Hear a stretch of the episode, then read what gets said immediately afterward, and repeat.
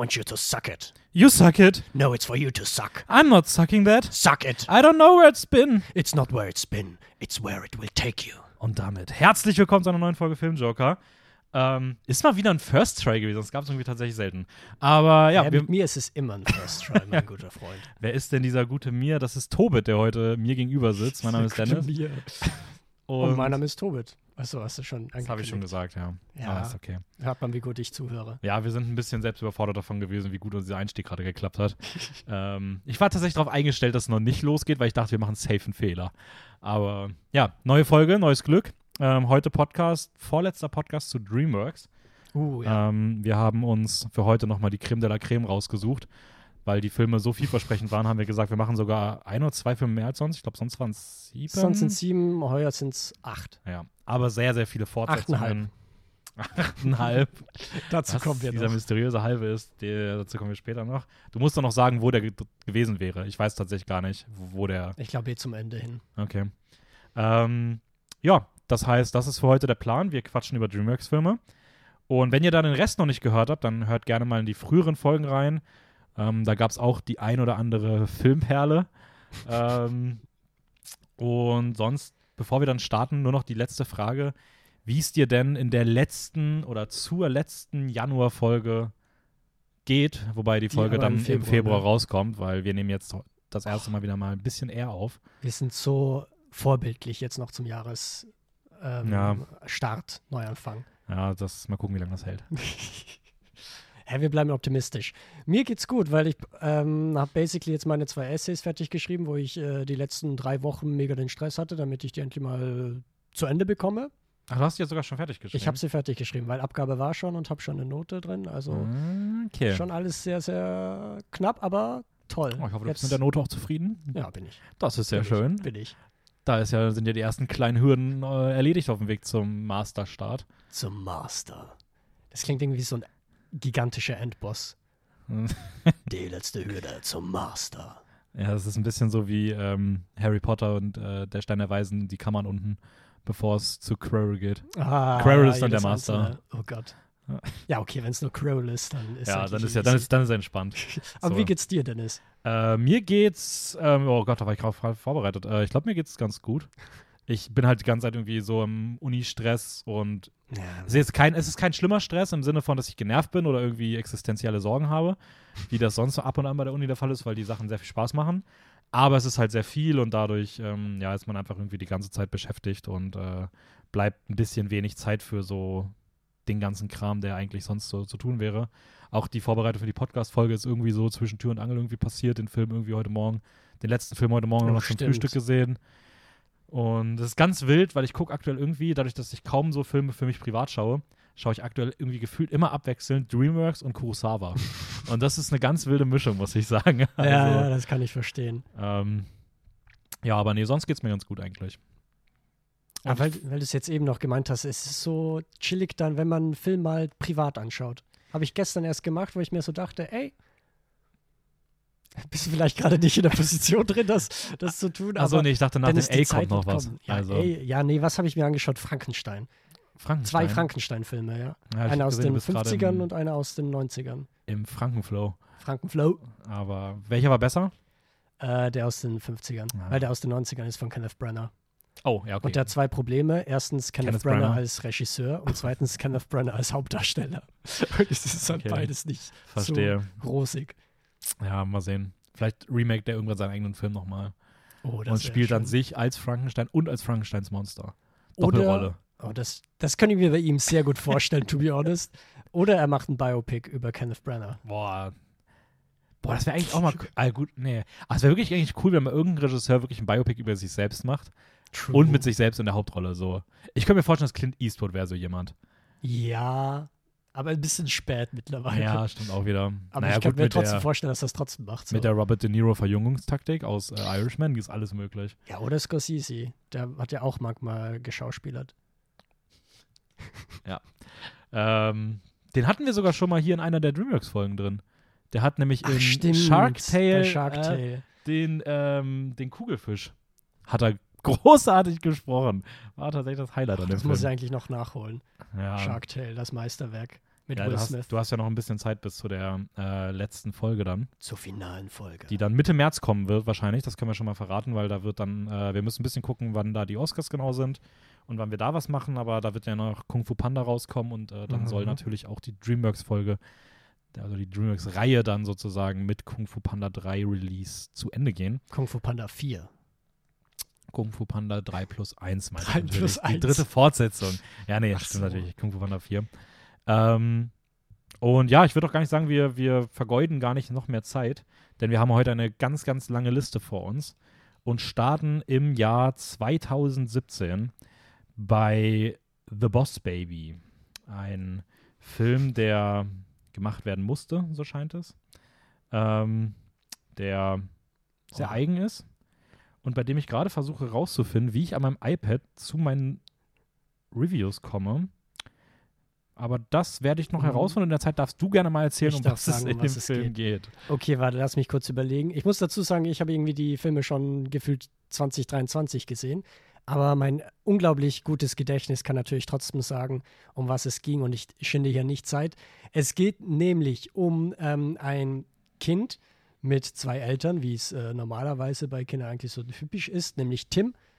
Ähm, und der hat eigentlich so diese volle Konzentration der Eltern auf ihn, genießt eigentlich sein Einzelkindleben, bis dann auf einmal die Eltern mit einem Baby ähm, nach Hause kommen und er sich erstmal fragt, hä, wer ist das? Und das soll anscheinend sein Bruder sein, der aber die ganze Aufmerksamkeit auf sich zieht und er vermutet schon mal, dass das eigentlich nicht so stimmen kann. Er vermutet, dass da irgendetwas Böses dahinter steckt und erfährt dann, dass dieses Baby sprechen kann, eine tiefe Stimme hat und die ganze Zeit einen Anzug trägt. Mhm. Es ist das Boss-Baby. Es ist das Boss Baby.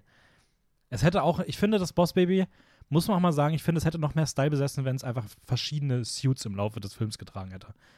Verschiedene farbig oder? Ja, so einfach auch so ein bisschen so ein bisschen. ja, mal so rot, Ja, so ein bisschen so mehr. Weinrot. Ja, so, boah, so ein Weinrot wäre hätte Oder schon. beige nochmal. Ja, oder auch so, so, so zweifarbig, so ein dunkelblaues Jackett und weiße Hose. So. Uh. Ja, da wäre noch, da wäre noch Potenzial nach oben Ich kann mir aber vorstellen, dass sie in irgendeiner Fortsetzung sie nach Italien oder sowas gehen und du dann so ein bisschen mehr dieses. Oh, so weißen, chilligere- auch mit so einem weißen Hut und so Ja, so Stock. Leinen einfach oder so ein Leinenanzug. Leinenanzug. ja, ähm. Ich überlege gerade, wie der Film heißen könnte. So mit Leinenanzug wäre es dann nicht mehr das Boss-Baby, sondern es wäre irgendwie so The Wine Tester Baby. The Wine Tester Baby. Aber ja, Mafia genau. Baby. Das ist Mafia Baby. äh, dann wäre es aber so ein Nadelstreifenanzug. Uh. Ja. Ah, das wäre auch nicht schlecht. Ja, Ich musste gerade lachen ein bisschen, weil ich hier äh, meine Review jetzt aufgemacht habe und gesehen habe, dass ich zum einen, dass mein erster Film des Jahres war, was einfach schon gut ist, und dass ich äh, geschrieben habe, The Boss Baby ist ein richtig guter Film zum Auslagern. Da hat wohl die Autokorrektur aus Auskatern Auslagern Ach gemacht. so. Ähm, aber irgendwie auch bezeichnend. Ich habe mich schon gefragt, als ich deine Review gelesen habe, was meint der Typ eigentlich? Was? Auslagern. Ist den Film auslagern aus deinem Gedächtnis? Ähm, Das tatsächlich nicht, weil ich kann das schon mal vorwegnehmen. Ich fand den tatsächlich gar nicht so schlecht. Also dem eilt ja ein unfassbar schlechter Ruf voraus. Also auch wenn man sich so die, die, die Reviews anguckt, dann äh, dümpelt der ja zum Beispiel Letterboxd nur bei 2,5 rum. Die obersten Reviews, so die most popular ones, sind so zwei Sterne, ein Stern, zweieinhalb, ein Stern. Klar gibt es dann so ein paar halbironische Fünf-Sterne-Reviews, aber so per se kommt der ja eher schlecht an. Und ich muss sagen, ich weiß nicht, ob es an Nee, ich würde sogar sagen, es lag nicht an dem Silvesterkatern, weil Ach ich so. ja jetzt auch, äh, wir haben ja auch noch einen zweiten Teil von der Reihe drin. Und ähm, nee, ich muss sagen, ich, ich mag den irgendwie. Also ich finde den irgendwie, der ist Mhm, so dumm mhm. drüber, dass witzig ist. Genau, ich glaube, das ist halt einfach die generelle Prämisse und warum der auch ein bisschen gehatet wird. Äh, ich kann mich halt nur damals noch erinnern, 2017, dass mega viele Memes, glaube ich, im Internet zum Boss Baby waren. Und ich habe auch mal einer außenstehenden Person erzählt, dass ich für den Podcast Boss Baby anschauen werde. Und sie ist, war nur so, what the fuck, warum macht ihr das?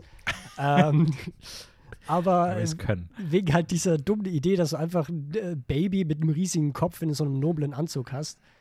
Ähm, ich glaube, das ist dieses Hate it or love it Mhm. Prinzip, das Dreamworks ja sehr, sehr oft verfolgt eigentlich. Ja, gut, das schlägt so ein bisschen in die gleiche Kerbe wie. Also ich habe das Gefühl, sie treiben auch so dieses, dieses B-Movie ähm, und so ein paar Turbo oder sowas, also diese ganzen wirklich dummen Ideen einfach weiter auf die Spitze. Und was man ihnen lassen muss, und das finde ich irgendwie auch das, was den Film irgendwie so ganz gut macht, sie überlegen sich eine dumme Idee, die ist dann auch wirklich dumm, Ja. aber sie ziehen es dann irgendwie ernst genug durch. Also sie bleiben dem Konzept treu Ja. und sie überlegen sich auch wirklich, ja, okay, wenn das jetzt unsere dumme Idee ist, dann lass doch daraus versuchen, irgendwie einen okay guten Film zu machen. Ja, das ist immer so ein bisschen kindlicher, als es dann vielleicht bei Pixar oder Disney oder Ghibli, keine Ahnung, wo überall anders eigentlich so der Fall wäre, ist schon ein bisschen auf ein jüngeres Publikum ausgerichtet, aber irgendwie auch, gerade bei Boss Baby, auch mit einigen Filmreferenzen so drin, die dann doch auch irgendwie so als erwachsene Person eigentlich ganz gut Spaß machen und man sich einfach die ganze Zeit sehr denkt, so, es ist nicht ihr Ernst so. Also, aber ja. Ja, das ist basically 90 Minuten lang einfach der Film. Ähm, aber ich mochte halt auch einfach, dass die Idee weitergebaut wird. Also du hast nur nicht nur dieses Boss-Baby, sondern dann hast du halt eine ganze Bürokratie, die quasi, Mhm. ich weiß nicht, ob es jenseits oder Prä-Geburtort Hallen nennen würde. Ich würde sagen, es heißt offiziell das Vorseits, Das Vorseits. weil es ist nicht das Jenseits, wo die Seelen hingehen, die sind dann jeden des Lebens, sondern es ist vor dem Leben, also oder, der- ja, okay, oder das macht Pre-Science. Pre-Science ist auch nicht schlecht. Ja, nee, stimmt schon. Also, Nee, aber da mochte ich auch zum Beispiel nochmal diese ganze Metapher. Ich weiß, du bist Einzelkind. ich bin Einzelkind, ja. Na, okay, ja, kacke, Mann. Wir bräuchten jetzt irgend noch mal eine Person im Podcast, die. Denn es ist gerade ein bisschen entrüstet, dass ich einfach Kacke genannt habe. Okay, wa aber wa Nee. warum? Nee, weil nicht, nicht generell, dass man Einzelkind ist, sondern ich würde sagen, jetzt im Podcast, um diesen Film zu besprechen, bräuchten wir eigentlich eine älteste Person, die quasi jüngere Geschwister hat, damit man auch Ah, mal dieses weil- Feeling von Boss Baby, weil ich bin der Jüngste. Ja, ich wollte Ich mich gerade sagen, ich dachte gerade, okay, warum, äh, ich dachte nämlich gerade, du willst nur darauf hinaus, dass man Geschwister braucht. Und dann dachte ich so, ja, du hast ja, du hast ja nein. welche. Warum werde ich denn jetzt hier als, als unwertvolle Meinung dazu geworfen? Aber nee, okay, stimmt schon, ja. Aber ich fand trotzdem, dass dieses Gefühl, so wie ich es mir vorstelle, zumindest irgendwie sehr gut rüberkam, so als Metapher. Ja, würde ich auch sagen. Also ich glaube, das ist ja schon irgendwie auch, also da sind ja auch verschiedene Sachen drin. Da ist zum einen so ein bisschen so diese ganze Bürokratie-Thematik irgendwie drin, die ganz interessant umgesetzt Ja. wird. Ähm, dann hast du, wobei das Ganze, ich weiß nicht, irgendwie hat das auch so ein bisschen, ich weiß nicht warum, aber mir hat das auch so ein bisschen Men in Black Vibes gegeben. So vielleicht einfach nur wegen des schwarzen Anzugs, aber irgendwie so eine absurde Agentur, die so im, im Schatten der Realität irgendwo agiert. Meinst du Baby in Black? Baby in Black. Baby in Black, ja. Äh, Baby in Black bin ich jetzt schon, äh, schreibt dir das mal auf, das ist ein großartiger Folgentitel. Uh, Ähm, true. Und Baby in Black ist das geil. Ähm, und äh, auf der anderen Seite, wie gesagt, finde ich halt auch irgendwie so diese, diese Geschwister-Thematik eigentlich irgendwie ganz schön umgesetzt. Mhm. Ähm, und ich mag eigentlich auch die Dynamik zwischen den beiden, weil man hat das Gefühl, der Film geht jetzt auch nicht so lange. Ich meine, die meisten Dreamworks-Filme gehen so 90 Minuten oder sowas. Aber irgendwie gehen sie halt in diesen 90 Minuten dann trotzdem so verschiedene Phasen so dieser Beziehung zwischen den beiden durch, wodurch es dann irgendwie nie langweilig wird und sie so aus jedem Aspekt so mehr Komikpotenzial oder Mhm. Emotionalität irgendwie rausholen können. So. Also ich möchte es übrigens ganz kurz mal an der Stelle reinwerfen. Ich rede immer noch nicht von einem Meisterwerk oder so. Also das Nee, ist äh, nee, immer noch nur ein ganz guter Film so. Aber ein ähm, unterhaltsamer, würde ich sagen. Aber ein unterhaltsamer Film, den man gerne geschaut hat irgendwie. Ich mochte, mochte es zum Beispiel auch, dass das ältere Kind im Prinzip, also dieser Tim, dass der immer noch ein Kind sein darf. Weil ich glaube, der Film hätte selber besser oder schlechter geworden, wenn, ähm, ich habe irgendwie jetzt mich dreimal versprochen, der Film hätte, wäre schlechter geworden, wenn das Kind einfach so mega intelligent ist. Weißt du, wie es halt oft so eine Filmtrope ist, dass Ja, das voll. Kind irgendwie auf einmal eine mathematische Formel irgendwie so lösen kann. Aber das Kind ist noch, schon noch dumm. Dadurch ist es dümmer als wie das jüngere Geschwisterteil, was dann wieder komisch ist. Mhm. Ähm, und gleichzeitig mochte ich eigentlich beide Sprecher. Also das Kind selber wird dann von einem realen Kind gesprochen, Ja, Bei dem du Miles, halt auch- Miles Bakshi. bei dem du, glaube ich, auch merkst, dass er noch nicht so eine große Erfahrung hat, ähm, prinzipiell. Aber das fand ich irgendwie authentisch in dem Sinne. Ich gucke gerade was ganz kurz nach, weil der Miles Bakshi spricht Miles? auch, der ist anscheinend ein Dreamworks Urgestein. Was? Der hat nämlich bereits in, äh, in Shrek Forever After, dem vierten Shrek-Film, hat er eins der Ogre-Babys gesprochen. Ja, Und da haben sie ihn anscheinend entdeckt. die Ogre-Baby. Ist halt wirklich so, das ist seine Reihe. Der, der ist als Ogre-Baby bekannt Gott, geworden. Ja, ich sehe es gerade. Hat dann auch irgendwie in mehr- in mehreren Spin-offs so TV-Specials oder so Puss in mitgesprochen. Boots, The Free Diablos. auch nochmal mit drei kleinen Babys. Und äh, dann, dann ist er für für- einfach für Boss Baby in die Hauptrolle gecastet worden. Hat auch seitdem nicht groß was anderes bekommen. Also, ähm, Ich finde auch das Profilbild von ihm auf Letterboxd irgendwie auch so ein bisschen psychohaft. Aber ähm, ja, wer auf jeden Fall Boss Baby spricht, ist Alec Baldwin mit einer sehr, sehr tiefen Stimme. Fand ich gut. Toll.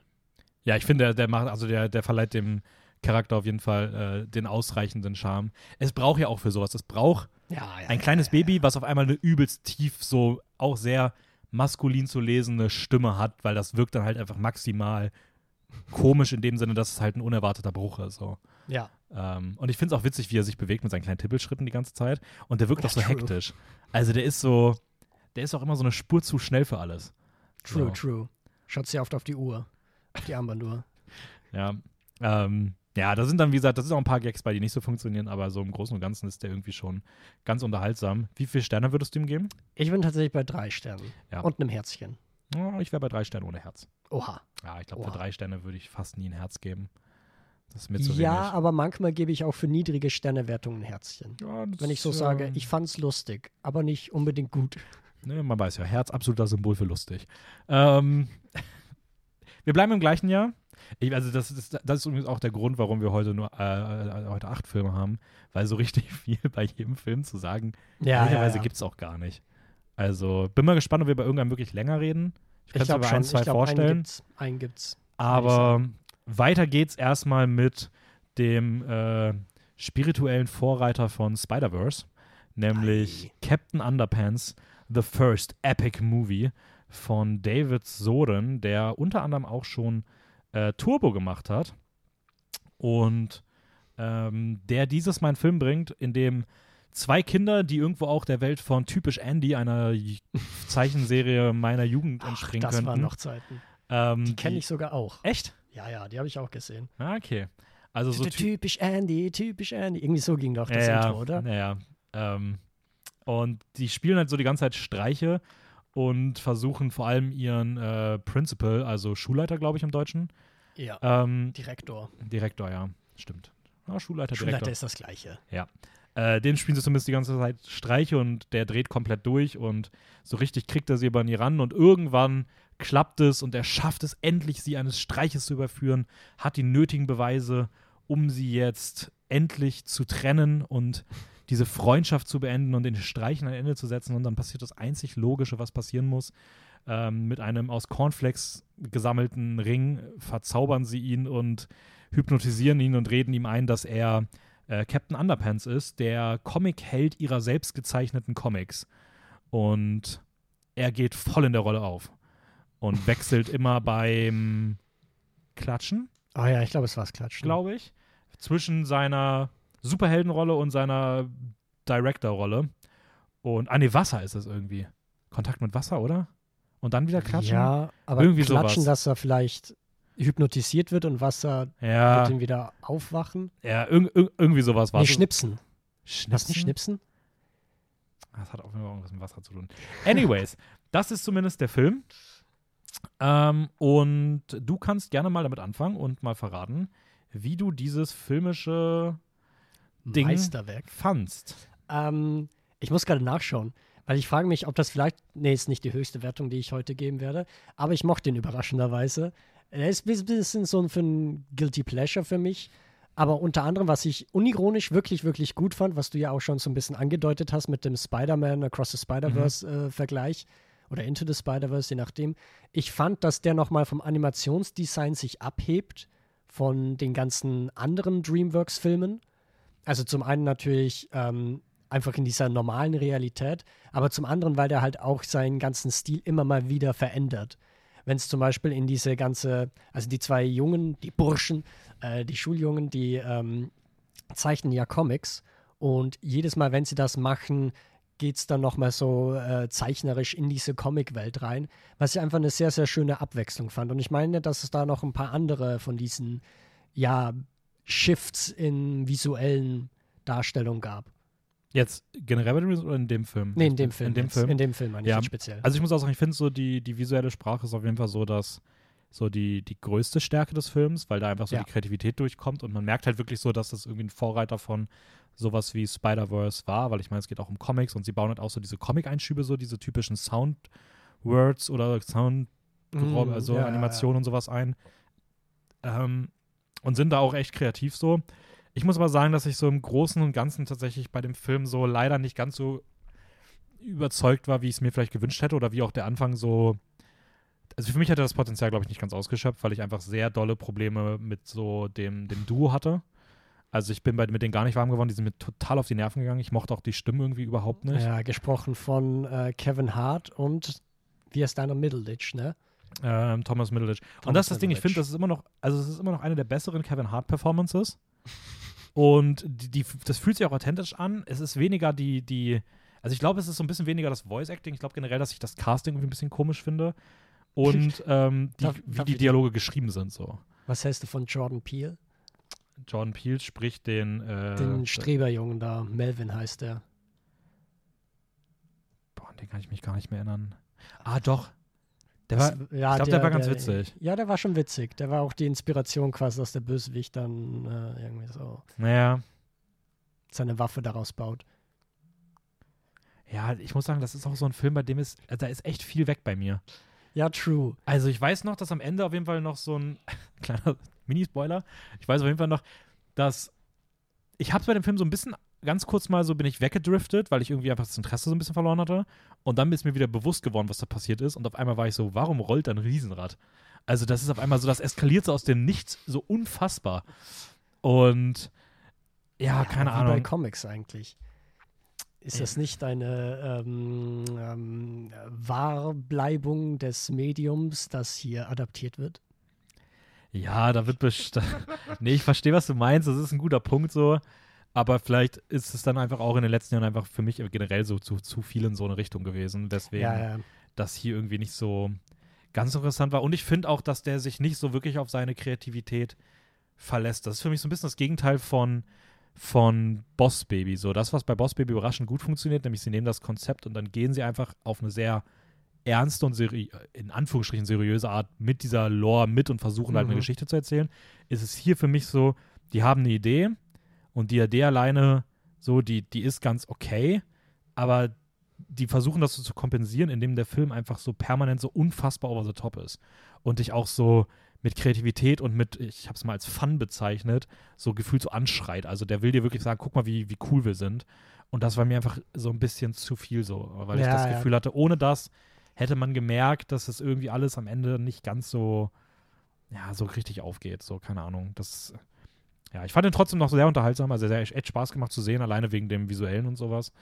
Aber so im Großen und Ähm, Ganzen. Was ich aber noch inhaltlich irgendwie mochte, was man sonst irgendwie, finde ich, nicht so oft sieht, äh, bei so Jugendfilmen, sage ich jetzt mal, so Teenie-Filmen, Mhm. heutzutage zumindest, bei modernen Teenie-Filmen, dass sich die Schülerin komplett gegen die Eltern stellt, äh, gegen die Eltern, weiß ich gerade gar nicht, aber gegen die Lehrer, gegen den Schuldirektor und irgendwie diese Dynamik mochte ich noch, dieses ge gesamte rebellische Auflehnen gegen die Schule. Weil ich so das Gefühl habe, dass es das sonst mittlerweile in Kinderanimationsfilmen nicht mehr so stark gibt. Ja, wenn du verstehst, was ich meine. Also dann geht es mehr so um dieses, ah, ich kann jetzt alles verstehen, wir integrieren nochmal die Schüler besser oder halt die Kinder besser in das Schulsystem. Und das ist so eine komplette Auflehnung dagegen von zwei ja, das. Klassenclowns im Prinzip. Das stimmt schon, wobei ich sagen muss, dass der Film ja dann schon am Ende aus dieser Prämisse heraus, da gibt es so Momente, die wirklich richtig gut sind, wenn sie dann auch das erste Mal in der Wohnung des Principals sind. So, wo man dann so ein bisschen so Tiefe bekommt in die Figur rein und der auch so eine leicht tragische Komponente bekommt. Aber ich finde irgendwie, dass die auch diesen Aspekt dann hinten raus extrem wegwerfen, weil es dann einfach zu einer sehr langweiligen und billigen Lösung kommt, aller ihm hat halt Liebe gefehlt, Ende. So, und keine Ahnung. Also ich, ja, ich weiß, was du meinst, so, aber ich habe irgendwie das Gefühl, dass auch der Aspekt dann irgendwie ein bisschen auf der Strecke geblieben ist, um halt einfach mit unterhaltsamen Szenen dich anzubrüllen. So, keine Ahnung.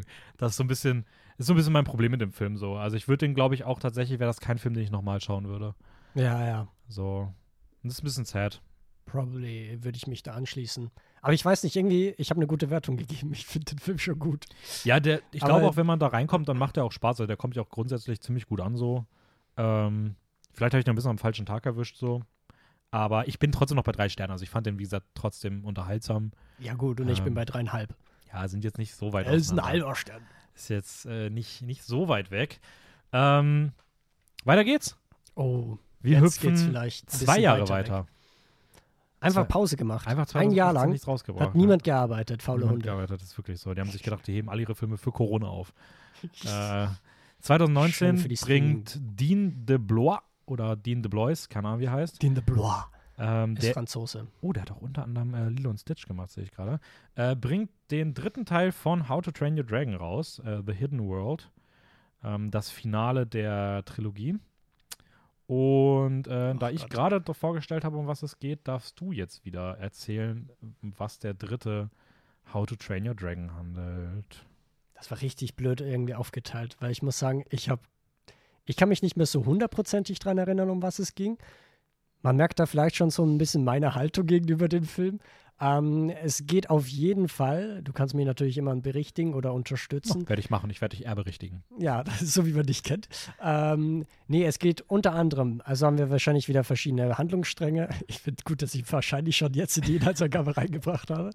Ähm, unter anderem eben natürlich die Bösewichte. Es gibt so ein ganzes äh, Kolonialmacht ist das falsche Wort, aber mehrere Mächte, die sich anscheinend zusammenschließen und Drachen irgendwie eine Drachenarmee aufbauen wollen und dafür einen Bounty Hunter, einen legendären, äh, anheuern, der eben jetzt gegen die altbekannte Truppe vorgehen soll von eben Hicks und Astrid ist seine Freundin und diesem ganzen Dorf von Wikingern, die ähm, sich quasi mit den Drachen selbst ähm, zusammenleben.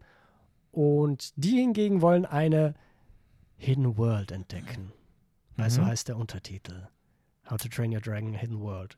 Na, das ist tatsächlich korrekt. Das ist tatsächlich korrekt. Yay! Diese Inhaltszusammenfassung unterstütze ich an dieser Stelle. Ähm, Aber das Besondere ist, dass wir, oder das ohne Zahn, der tolle schwarze Drache ohne Zähne, Toothless auch genannt. danke, danke. Ich, das hätte ich sonst korrigiert. Ich habe es schon gemerkt, ich habe es in deinen Augen gesehen, wie da schon ein bisschen Erzürnung hochstieg. Äh, der trifft auf jeden Fall auf einen anderen Drachen, der aber ziemlich ähnlich ist wie er. Eigentlich fast genau gleich, nur weiß. mhm. Und da entwickeln sich vielleicht auch Gefühle. Maybe. Maybe. Da will man ja noch nicht so viel vorweggreifen. Ist halt der dritte Teil der How to Train Your Dragon Reihe. Äh, ist auch insgesamt eine Trilogie, also bringt das alles eigentlich zu einem Schluss. Ich würde auch sagen, zu einem runden Schluss. Im Gegensatz Mhm. zu anderen Trilogien. Äh, ja, ich denke da zurück an Schreck. Da hat Ja, genau, das, vier- das habe ich auch Da hat gedacht. erst der vierte Teil das zu einer runden Trilogie gemacht. Ähm, oh, wir werden auch nächste Folge dann im großen Finale erkennen, ob Trolls eine Geschichte zu einer runden Trilogie macht. Uh, Ähm, Boss Baby 3 gibt es noch nicht, oder? Nee, leider nicht. Ja. Ähm, das Leinenhemd bleibt noch ein bisschen im, äh, in, äh, im, im, im Sch- Kleiderschrank hängen. Ähm, ja, aber du darfst direkt mal weitermachen, weil du hast ja gerade schon angedeutet, dass äh, du den Film ähm, anscheinend nicht ganz so gut fandest. Deswegen würde ich mal sagen, dass wir damit auch mal direkt einsteigen. Was sind denn so deine, deine Probleme mit äh, The Hidden World? Das Ding ist halt, der erste How to Train Your Dragon finde ich einer der besten Dreamworks-Filme unter anderem. Oder zumindest ein sehr, sehr Mhm. guter. Dem zweiten, der hat so einige Fehler, einige Ecken und Kanten, aber ich mag einfach sein Konzept prinzipiell und kann dem zumindest was abgewinnen. Und ich fand jetzt, dass der dritte, der war mir irgendwie überraschend egal teilweise. Okay. Also ich war irgendwie nicht so sehr invested in äh, dem Ganzen, was glaube ich auch einfach daran lag, dass das jetzt schon der dritte Film dieses Franchises ist und dass er mir nicht genug Neues irgendwie macht.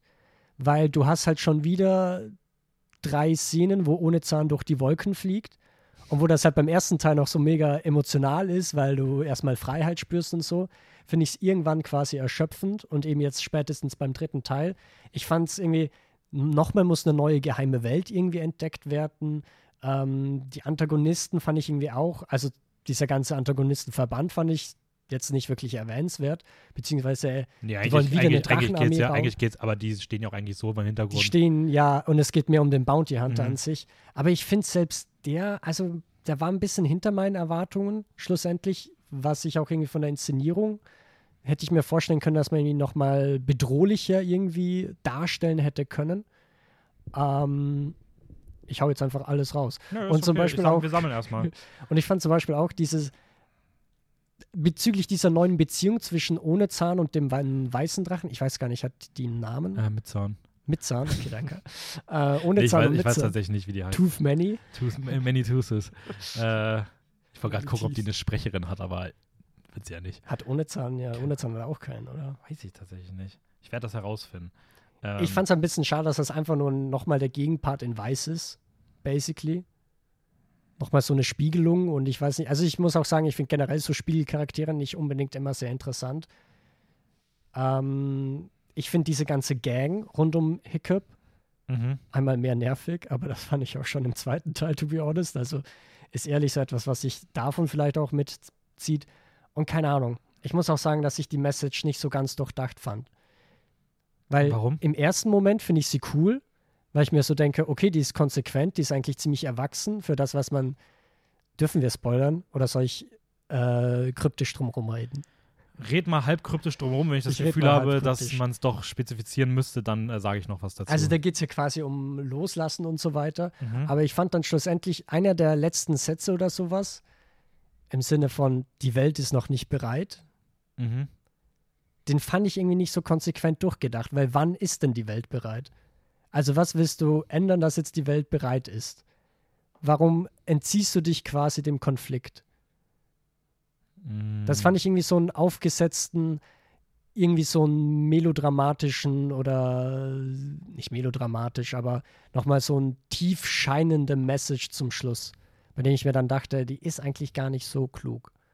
Oder die will einfach ein Ende haben, basically. Wir, wir sagen das jetzt einfach, dann ist das Problem aus dem Weg und wir können den Film, die, die Reihe beenden. Ähm, ja, also, äh, da war jetzt natürlich sehr viel schon mal drin. Ähm, ich kann auf jeden Fall sagen, dass ich, ich glaube, beim ersten Mal schauen damals recht ähnlich dazu aufgestellt war. Also ich hatte, habe den jetzt das zweite Mal gesehen. Einer der wenigen DreamWorks-Filme, die ich schon kannte, soll bei mir auch mal vorkommen. Ähm, und hatte mich tatsächlich, also das ist ganz interessant, weil der zweite Teil war ja bei mir irgendwie in der Erinnerung extrem gut und als ich den dann gerewatcht hatte, war ich ja schon auch irgendwie eher so ein mhm. bisschen enttäuscht von dem.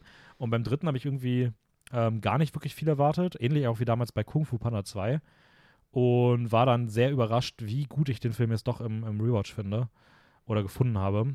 Ähm, keine Ahnung, warum das so war. Weil ich finde nämlich auch, also ein Punkt, den ich tatsächlich nicht teilen würde, ist, dass es zu viel vom Gleichen ist, weil ich finde, das ist der, gerade im Vergleich zum zweiten, ähm, macht er eigentlich ziemlich viel Neues so drin, weil er halt auch einfach einen ganz anderen Fokus legt als diese Action-Handlung und ähm, irgendwie einfach, also ich finde auch, das ist eine ganz, also da wäre eine ganz andere Form von Beziehungen in den Fokus gerückt, so. Ähm, und es wird viel, viel größer. Also die ersten beiden Teile waren ja immer so auf kleinere Konflikte aus. Und ich finde, dass der Film halt gerade so zwischen den Zeilen eigentlich eine, eine sehr schöne Welt entwirft, wo irgendwie auch diese Figur des Villains eigentlich ziemlich interessant ist, weil der halt so ein bisschen so als ähm, irgendwie in, in der Entwicklung der Zeit als verlorene Person irgendwo so der älteren Generation irgendwo versucht, wo so jemand halt irgendwie Platz hat, ähm, als böse Figur, der halt irgendwo sich an etwas bereichert hat, was jetzt nicht mehr etwas ist, an dem man sich bereichern kann und der halt irgendwo seinen Platz sucht und sowas und ähm, diesen Platz irgendwie nicht findet und dann halt sich nur zu helfen weiß, indem er halt irgendwie seinem Frust so freien Lauf lässt und dann auf diese mhm.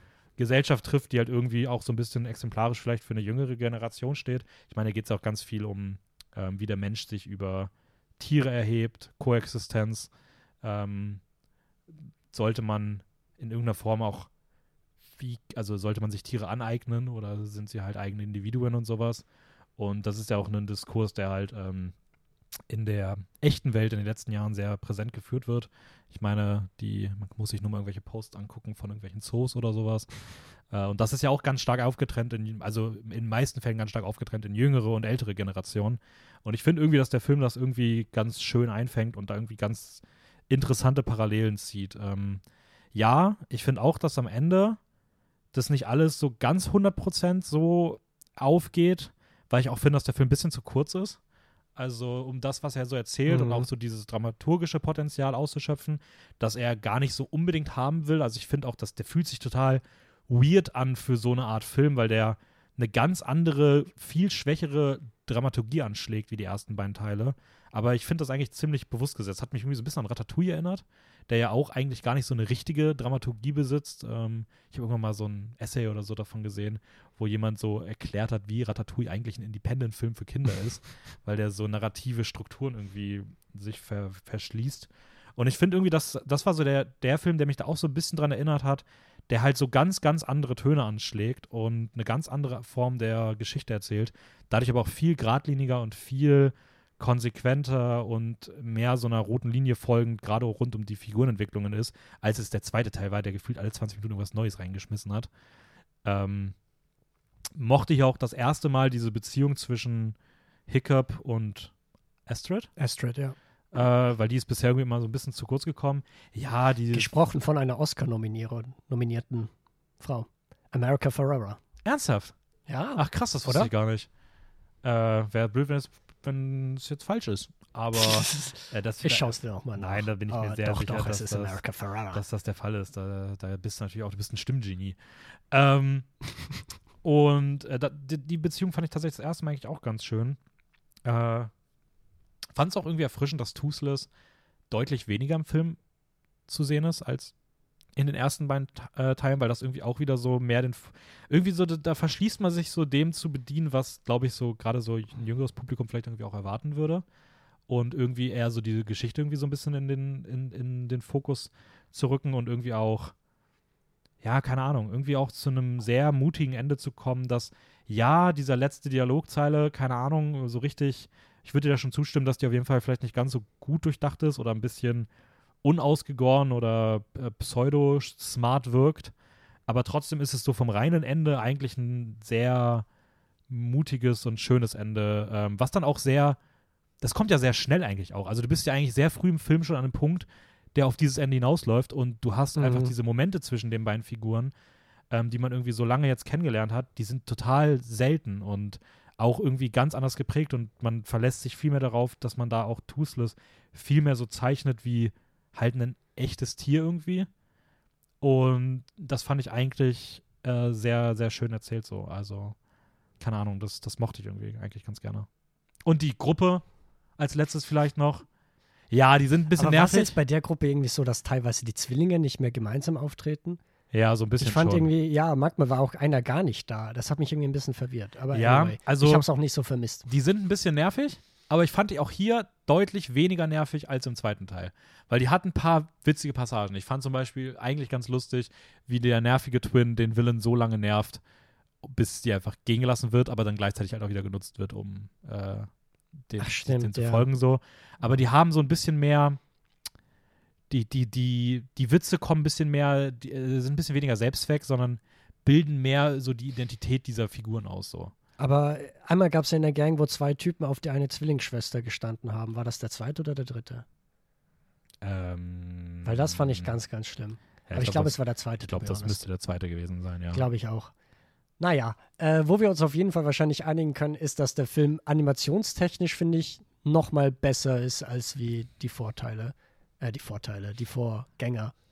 Was ich irgendwie überraschend fand.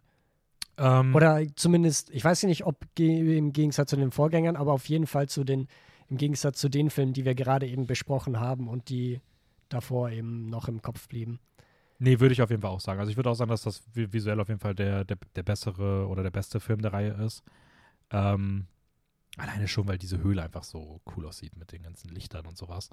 Ähm, Bling, bling, bling. Ich würde auch nicht sagen, dass es der beste Teil der Reihe ist. Also ich finde immer noch den ersten den besten. Mhm. Aber ich finde ihn dann doch jetzt gerade durch, den- durch das Rewatch, finde ich ihn doch auf jeden Fall eigentlich auch fast in allen Belangen besser als den zweiten. So. Okay. Das heißt, Leute, da draußen, wenn ihr euch diesen Film anschauen wollt, schaut ihn euch zweimal an. Ja, Das ist das Learning. Ich meine, ehrlicherweise, also wie gesagt, das war jetzt, hat das bei mir auch zwei Rewatch gebraucht und das war ja auch bei Kung Fu Panda bei mir genauso. Also bei Kung Fu Panda war ich beim ersten Mal, als ich den zweiten Teil gesehen habe, ich glaube, habe ich drei Sterne gegeben und meinte so, ja, voll enttäuschend und Ja, absolut ja. lost. Das ist der beste Teil der Reihe und einer der besten Dreamworks-Filme überhaupt so und ich weiß nicht, was da mit mir los war. Und äh, manchmal ist das irgendwie so, weil ich glaube auch, dass der zweite Kung Fu Panda halt sehr anders war, als man es irgendwie so erwartet hat. Und ich habe das Gefühl, bei dem Ja, ist auch so so ein oft bisschen bei so. Zweiteilern eigentlich oder bei einer Trilogie. So, der erste Teil ist halt das, wie man natürlich introduced wird in die Reihe. Geht ja auch gar nicht anders. Der zweite traut sich dann was, wird vielleicht auch ein bisschen erwachsener. Und der dritte rudert dann aber wieder zurück zu quasi den Ursprüngen und entfaltet sich dann da. Wie gut die Qualitäten dann jeweils sind, ist natürlich unterschiedlich je nach Reihe. Aber ich finde, das ist schon so eine Beobachtung, die man oft hat. Bei Star Wars zum Beispiel. Ja, aber wobei ich fast sagen muss, dass das dann bei How to Train Your Dragon nicht so richtig zutrifft. Weil ich finde, da ist er der Zweite, der, der eigentlich das Gleiche nochmal versucht zu machen, so wie der Erste. Ich finde, dass der zweite schon ein bisschen was anderes macht. Aber In dem Sinne, dass halt nochmal andere Konzepte, dass es politischer wird, meiner Ansicht nach. Und halt der dritte Teil, finde ich, geht dann noch mal ein bisschen Step back, weil er sich noch mal mehr auf die Figuren konzentriert, als wie Mhm. die Story an sich. Aber gleichzeitig geht er irgendwie auch nochmal einen, also einen Schritt weiter, weil er halt irgendwie die Geschichte größer macht und halt. Ja, da weiß ich nicht, ob ich zustimmen würde. Aber gut. Äh, Ah, okay. wie, wie, wie bist du denn mit Sternen da Äh, ich, werde, unterwegs? ich werde auf jeden Fall bei einem Herzchen. Ne? Weil Oh, bei guten mir Filmen gibt es immer ein Herz. Und äh, vier Sternen. Ich bin bei drei. Ah, Okay. Das heißt, wir Aber da muss man auch dazu sagen, drei sind es, weil ich ein bisschen enttäuscht war, natürlich mit der Erwartungshaltung, dass es ein dritter Teil ist. Ja, Sonst wäre ich wahrscheinlich bei dreieinhalb oder so. Ist, okay, also vier von mir und dreieinhalb von Tobit, die Drei, einfach aus drei. Trotz auf drei, Drei, runter korrigiert. ja, auf drei. Wenn ich nett wäre, wären es dreieinhalb. So, das war wahrscheinlich der Film, über den wir am meisten zu reden hatten, oder? Ja, ich glaube auch. Ja. Auch so bei dem, wo wir auch ein bisschen äh, differenziertere Meinung haben. Ja. Oder andere Meinung. Aber ist ja okay. Also ist ja auch wichtig und ich kann deinen Punkt auf jeden Fall auch verstehen, einfach weil ich ja beim ersten Mal ja auch da, ähm, da war. Und weiter geht es mit ähm, Abominable. Äh, Im Deutschen Everest, ein Yeti will hoch hinaus, weil Berg halt und er will hoch und das ist der höchste Berg. Aber ich kann verstehen, smart. dass man es deutsch macht. Oder dass man es äh, im Ja. Deutschen anders macht. Weil Abominable ist schon schwierig, glaube ich. Ja, aber Da würden so die kleinen Sechsjährigen, wenn die da an die Kinokasse gehen und sagen, ein Ticket für Bombe. Äh, oh fuck, Mann! ja genau, weil Sechsjährige immer oh fuck Mann sagen. Ähm, ja, aber die Frage ist nicht, ob man nicht hätte den Film Abominable und dann irgendwie einen Untertitel machen können. Ja. So. Aber du musst ja trotzdem Abominable aussprechen. Ja, stimmt schon. Naja. Ich glaube, ich Ähm. spreche es die ganze Zeit falsch aus, aber ich mache es einfach mit so einer Konsequenz und Selbstvertrautheit, dass ich das einfach durchziehe. Worum geht's? Es geht um einen Yeti, der aus einem Labor ausbricht, äh, dann in eine Stadt rennt und ähm, ich weiß gar nicht, wo das ist, irgendwo in, China in, auf jeden in, Fall, in, in China. Könnte Peking sein. Könnte Peking sein, könnte aber auch Shanghai sein. Naja, äh, zumindest flieht dieser Yeti und äh, in dieser Stadt gibt es auch ein, ein junges Mädchen, die mit ihrer Mama und ihrer Oma, glaube ich, zusammen wohnt und noch ihr äh, Cousin und noch ein Cousin oder keine Ahnung, irgendwie zumindest so Family-Stuff, die da auch irgendwie mit rumhängen. Ja, die Relationship habe ich nicht ganz verstanden zu den Ja, anderen zwei Dudes. So richtig checkt man es auch nicht.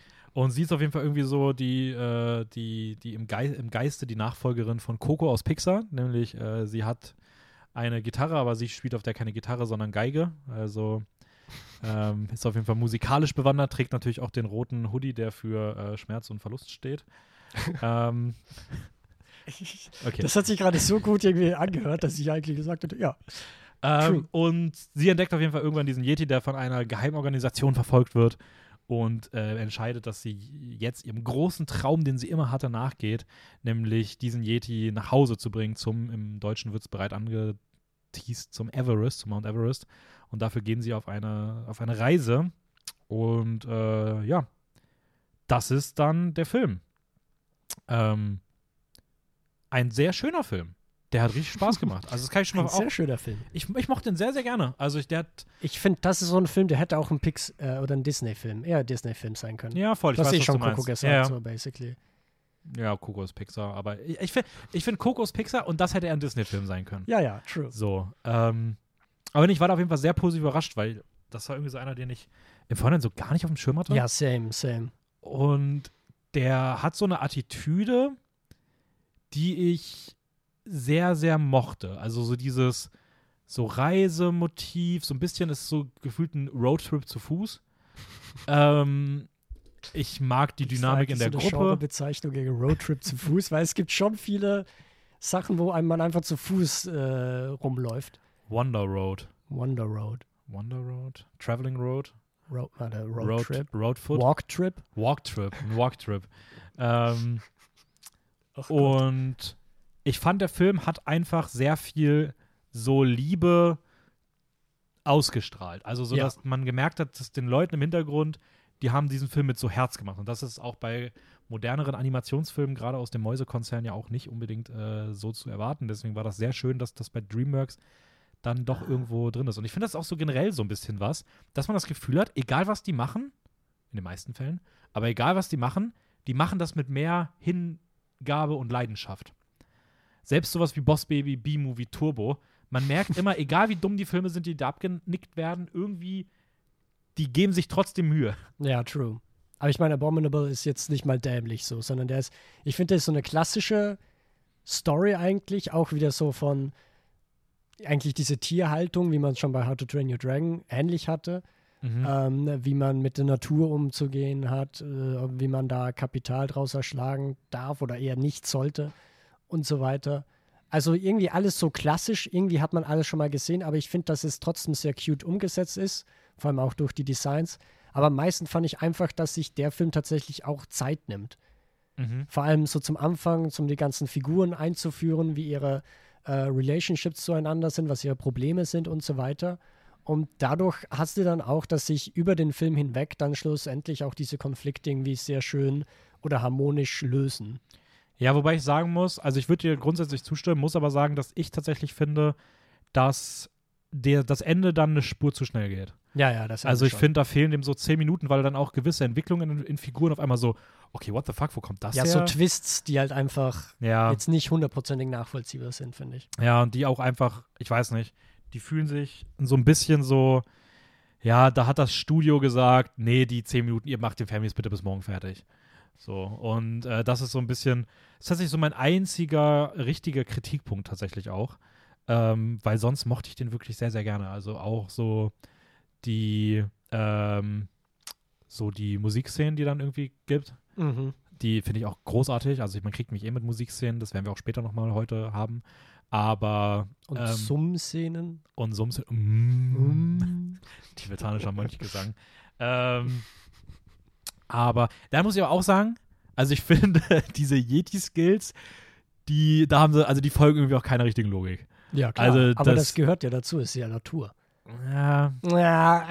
ähm, ja, die, okay, Aber anders dadurch hat es auch ein paar coole Bilder. Also ich denke gerade so an Ja, diese das- Blumenwiese, Alter, die da irgendwie ist- wellen Das ist so wird. insane. Das fand ich schon eigentlich ganz Ja, ja. nett. Nee, das auf jeden Fall. Aber anders gesagt vielleicht, die ergibt zwar keinen Sinn, was okay wäre, aber alle Figuren gehen gefühlt viel zu selbstverständlich damit um, dass das so absurd teilweise ist. Also da wundern sich die Villains mal kurz, aber für den Rest ist so, ja, nee, klar, das passt so. Ähm, nee, aber wie gesagt, auf jeden Fall ein echt toller, toller Film. Ähm, wir vergessen, dass da mitten im Film auch so, so ganz komisch deplatzierte Coldplay-Szene gibt. Aber äh, da gehen die irgendwo hin, da fängt auf einmal einfach Coldplay an zu singen und denkst einfach so, ja, okay, das passt gerade überhaupt nicht in den Film. ist auch noch eine Minute Ja, zum. Glück vorbei, aber ähm, darüber hinaus, sonst äh, mochte ich den, wie gesagt, echt sehr gerne und ein sehr, sehr schöner Abenteuerfilm. Oh, ich hätte so eine gute Überleitung zum nächsten Film jetzt schon, wenn wir bei Musik sind. Aber zuallererst davor noch, ähm, wie viele Sterne würdest du geben? Ich würde geben äh, ganz, ganz, ganz, ganz hohe dreieinhalb. Also es ist wirklich, ich glaube, mit so ein, zwei Kleinigkeiten am Ende, die ein bisschen runder gewesen wären, hätte ich dem vier gegeben. Ja. Ähm, Finde ihn wirklich, wirklich toll. Und gerade wenn man so, eine, also wenn man zum Beispiel, ich finde, also es wird auch oft damit verglichen so ein bisschen, der hat auch ein bisschen Ähnlichkeiten an sowas wie, äh, von sowas wie Up, der, der, der Pixar-Film mit dem Opa, der auch Ja. reisen will. Ähm, und da sind ein paar Parallelen bei und ich finde den hier auf jeden Fall, gerade wenn man so, solche Filme mag, dann sollte man sich den auf jeden Fall anschauen. Der ist auch witzig, der ist kreativ, der hat tolle Szenen, ähm, lustige Figuren, geht ans Herz und ist einfach ein richtig schöner Film. Also, Ja, true. Ich schließe mich den dreieinhalb Sternen an und gebe ein Herz. das Herz habe ich. Herz. Habe ich das Herz gegeben? Oh Gott, das muss ich jetzt Oh nachgucken. Gott, jetzt kommt eine Identitätskrise. Ja, ich habe ein Herz gegeben. Ich habe ein Ja, Herz dann. gegeben. Das äh, soll dazu erwähnt Die sein. wichtigen. Ob wir Aussagen. auch dem nächsten Film ein Herz gegeben haben, der ein ganz, Ich ganz nicht. großes Herz für Metal-Filme und Rock und all Mhm. sowas hat. Ähm, Ja. Und auch äh, in feinster Bohemian Rhapsody-Manier auch auf Queen basiert, nämlich auf Queen Poppy, ist Trolls World Tour. Ein Wow. Okay. Film, den, wenn mich nicht alles täuscht, du zusammenfassen darfst. Ja, das darf Ach, ich. Gott ich sei freue mich Dank. schon. Gott sei Dank muss ich den nicht machen. Hell, der ist doch super. Also Trolls World Tour ist im Prinzip äh, der zweite Trolls-Teil. Trolls äh, macht eine Zugabe. Finde das einen guten Satz. Das ist ein Ähm, toller Satz, großartig. Ja, und zwar diesmal als Welttournee. Denn generell öffnet sich eigentlich diese Welt. Zuvor hatten wir eigentlich nur äh, diese Trolls Pop-Welt mit den Bergens. Die Bergens fehlen leider in diesem Film. Trotzdem ist das jetzt nicht allzu schlimm, denn die Welt erweitert sich insofern, dass eben zu diesem ganzen Pop-Genre noch mehrere andere Genres hinzugefügt werden. Eben vor allem Rock, Techno, klassische Musik, Country. Und das letzte war ähm, Bob Marley. Wie heißt Funk. der? Funk war es, gab es Funk? Funk, Funk gab es, glaube ich, noch. Jazz? Stimmt, Funk? Nee, aber Reggae. Reggae Ja, aber das war nicht. Reggae, das war Das war Funk. nicht Reggae, das war Funk. Ja, aber die sahen so aus Funk, wie das, also es war so, es war so Reggae angehaucht vom Design, aber dann war es letzten Endes doch irgendwie Funk. Oder Jazz? Jazz gab es irgendwo auch, glaube ich. Nee, Classic? Ja, keine Ahnung. Es gibt auf jeden Fall verschiedene, verschiedene Musikstile. Und da macht nämlich eine, nämlich vom Rock, macht den Rock Troll, ähm, will sich quasi die ganzen magischen Fäden all dieser Musikgenres an sich reißen. Ähm, und das wird natürlich auch unsere Protagonistin, gesprochen von Anna Kendrick, die Queen Poppy, ähm, ja, die will quasi die Rock-Dame aufhalten, beziehungsweise ihr sagen, ey, das ist doch alles gar nicht so schlimm. Chill mal.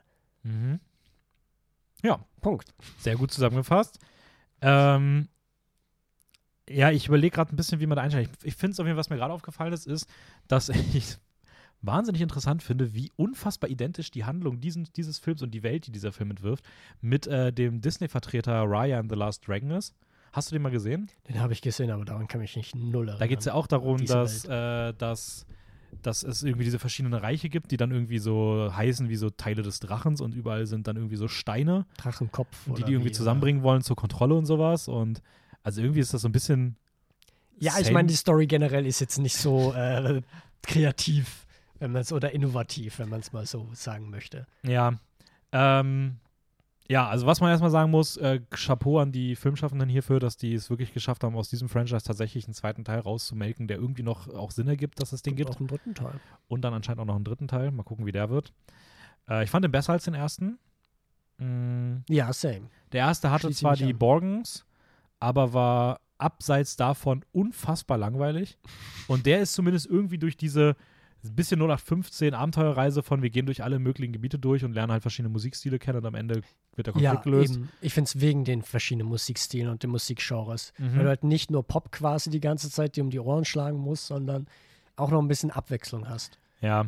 Muss aber, aber, ich finde auch, es ist klar, dass es eine amerikanische Produktion ist, wenn man in Anbetracht sieht, wie viel Zeit Country geschenkt wird ja, und Klassik absolut gar kein nix. ja. So, leider. Ähm, muss aber auch generell sagen, dass ich eh finde, dass eigentlich alle Musikrichtungen eigentlich nicht klingen wie die wirklichen Musikrichtungen, sondern wie die Pop-Interpretation dieser Ja, das stimmt Musikrichtung. schon. Das stimmt schon. Äh, und ich finde es auch ein bisschen nervig, dass am Ende Popmusik ausgerechnet dann das ist, was irgendwie alle so ein bisschen zusammenbringt. Naja. ja, weil es ist ja Pop kommt ja von populär. Ja, ich weiß, aber ich mag auch, Das ist die Volksmusik. ich mag auch Queen Poppy nicht. Ich hätte einen besseren Film gefunden, wenn einfach äh, Rock die Welt zerstört. Uh, ja, ähm, true. Die ab 18 Aber das ja. es ist trotzdem nett, es ist witzig. Ich habe das Ding ist, ich habe bei dem Film, also ich habe bei dem Film wirklich, ich melke mir jetzt gerade schon irgendwie Wörter noch raus. Ich Ja, habe da wirklich nichts groß zu sagen. Äh, ich möchte mich selber zitieren, weil ich finde, dass ähm, Kommt immer gut. das kommt immer gut.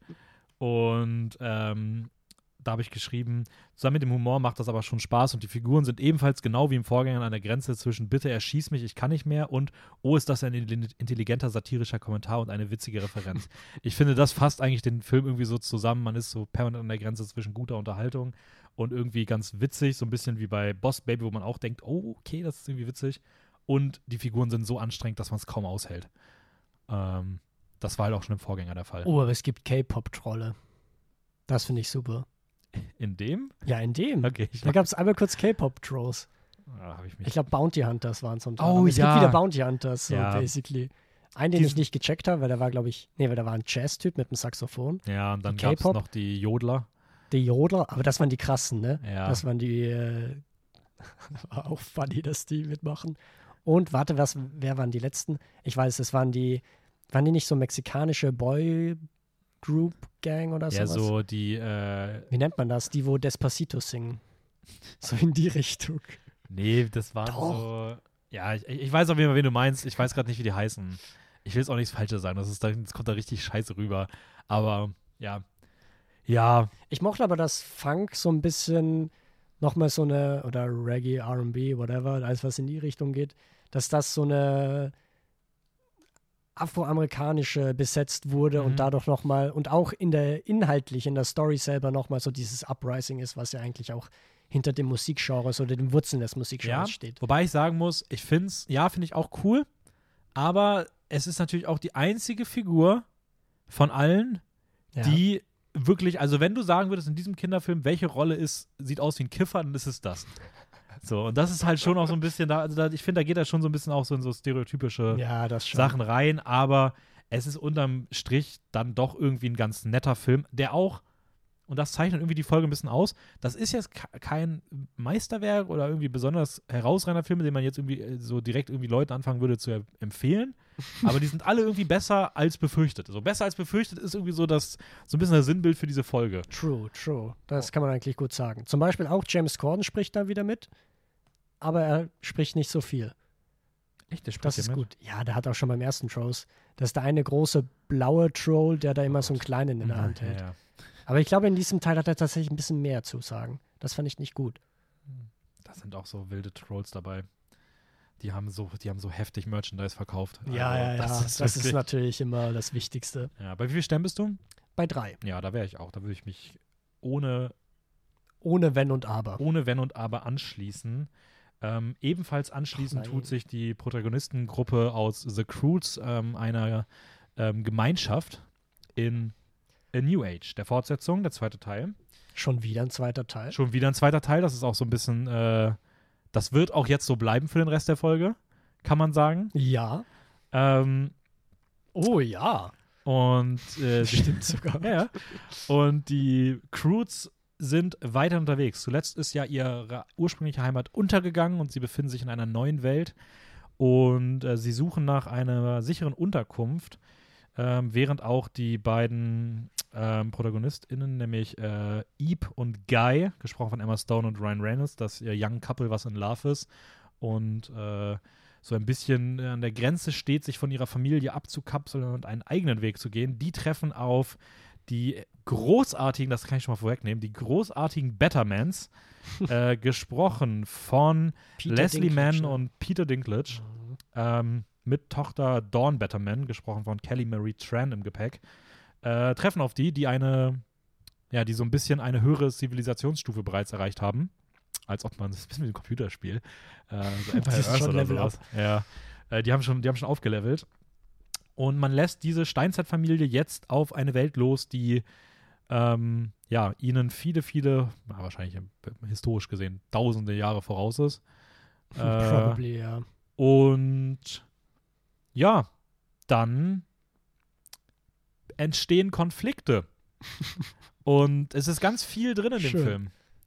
Ganz viel Tolles. Ja, weil ja eigentlich dieser Gesellschaft angehört oder dieser Zivilis Genau, der, Zivilgesellschaft. genau, ne? der ist ja im ersten Teil so ein bisschen als halbes Waisenkind irgendwo, also als Lone Ranger unterwegs gewesen und äh, jetzt merkt man so ein bisschen, wo er herkommt. Und ähm, ja, ich kann, also das kann ich schon wegnehmen. Der Film war, ich glaube, das war von allen die größte Überraschung. Ja, Der war dem schließe ich mich an. richtig toll. Holy shit, warum ist der Film so underrated? Vor allem, weil der erste Teil, also den haben wir auch schon in der Folge besprochen und waren so, ja, haben wir gesehen. Ja, Punkt. voll. So. Also, War kein schlechter Film, aber jetzt auch nicht wirklich ein guter, der irgendwie im Gedächtnis bleibt. Und jetzt der zweite Teil legt da wirklich nochmal um einiges drauf. ja, weil sie einfach, die, die haben einfach so die Essenz von DreamWorks, nämlich eine gewisse Portion Dummheit einfach in diesen Film reingeworfen. Das aber mit einer geilen Lore gemischt. So tollen Figuren, so kreativen Einfällen, so witzigen Szenen, tollen Dynamiken, sieht cool animiert aus und ach, ich bin hin und weg. Ja, Ich bin hin und weg. Der lebt halt auch von den Figuren. ja Also- definitiv. die, wirklich, die Bettermans sind, ich kann gar nicht sagen, wie cool diese Bettermans sind. Die sind so toll einfach. Und, überraschenderweise, ich finde, es sind nicht zu viele Figuren. Beziehungsweise, Nee, weil es sind schon eine große Anzahl an Figuren, aber der Film schafft es quasi allen irgendwie so das Licht zu geben, was sie brauchen. Manche Mhm. natürlich mehr als wie anderen, ähm, aber zum Beispiel auch diese ganzen, also der Grundkonflikt, dass quasi äh, Emma Stone und Ryan Reynolds, deren Figuren sich quasi emanzipieren wollen von der Familie und eine eigene Familie gründen wollen. Ich fand, das war irgendwie schon so ein ganz verständlicher, der meiner Ansicht nach den Film emotional getragen hat.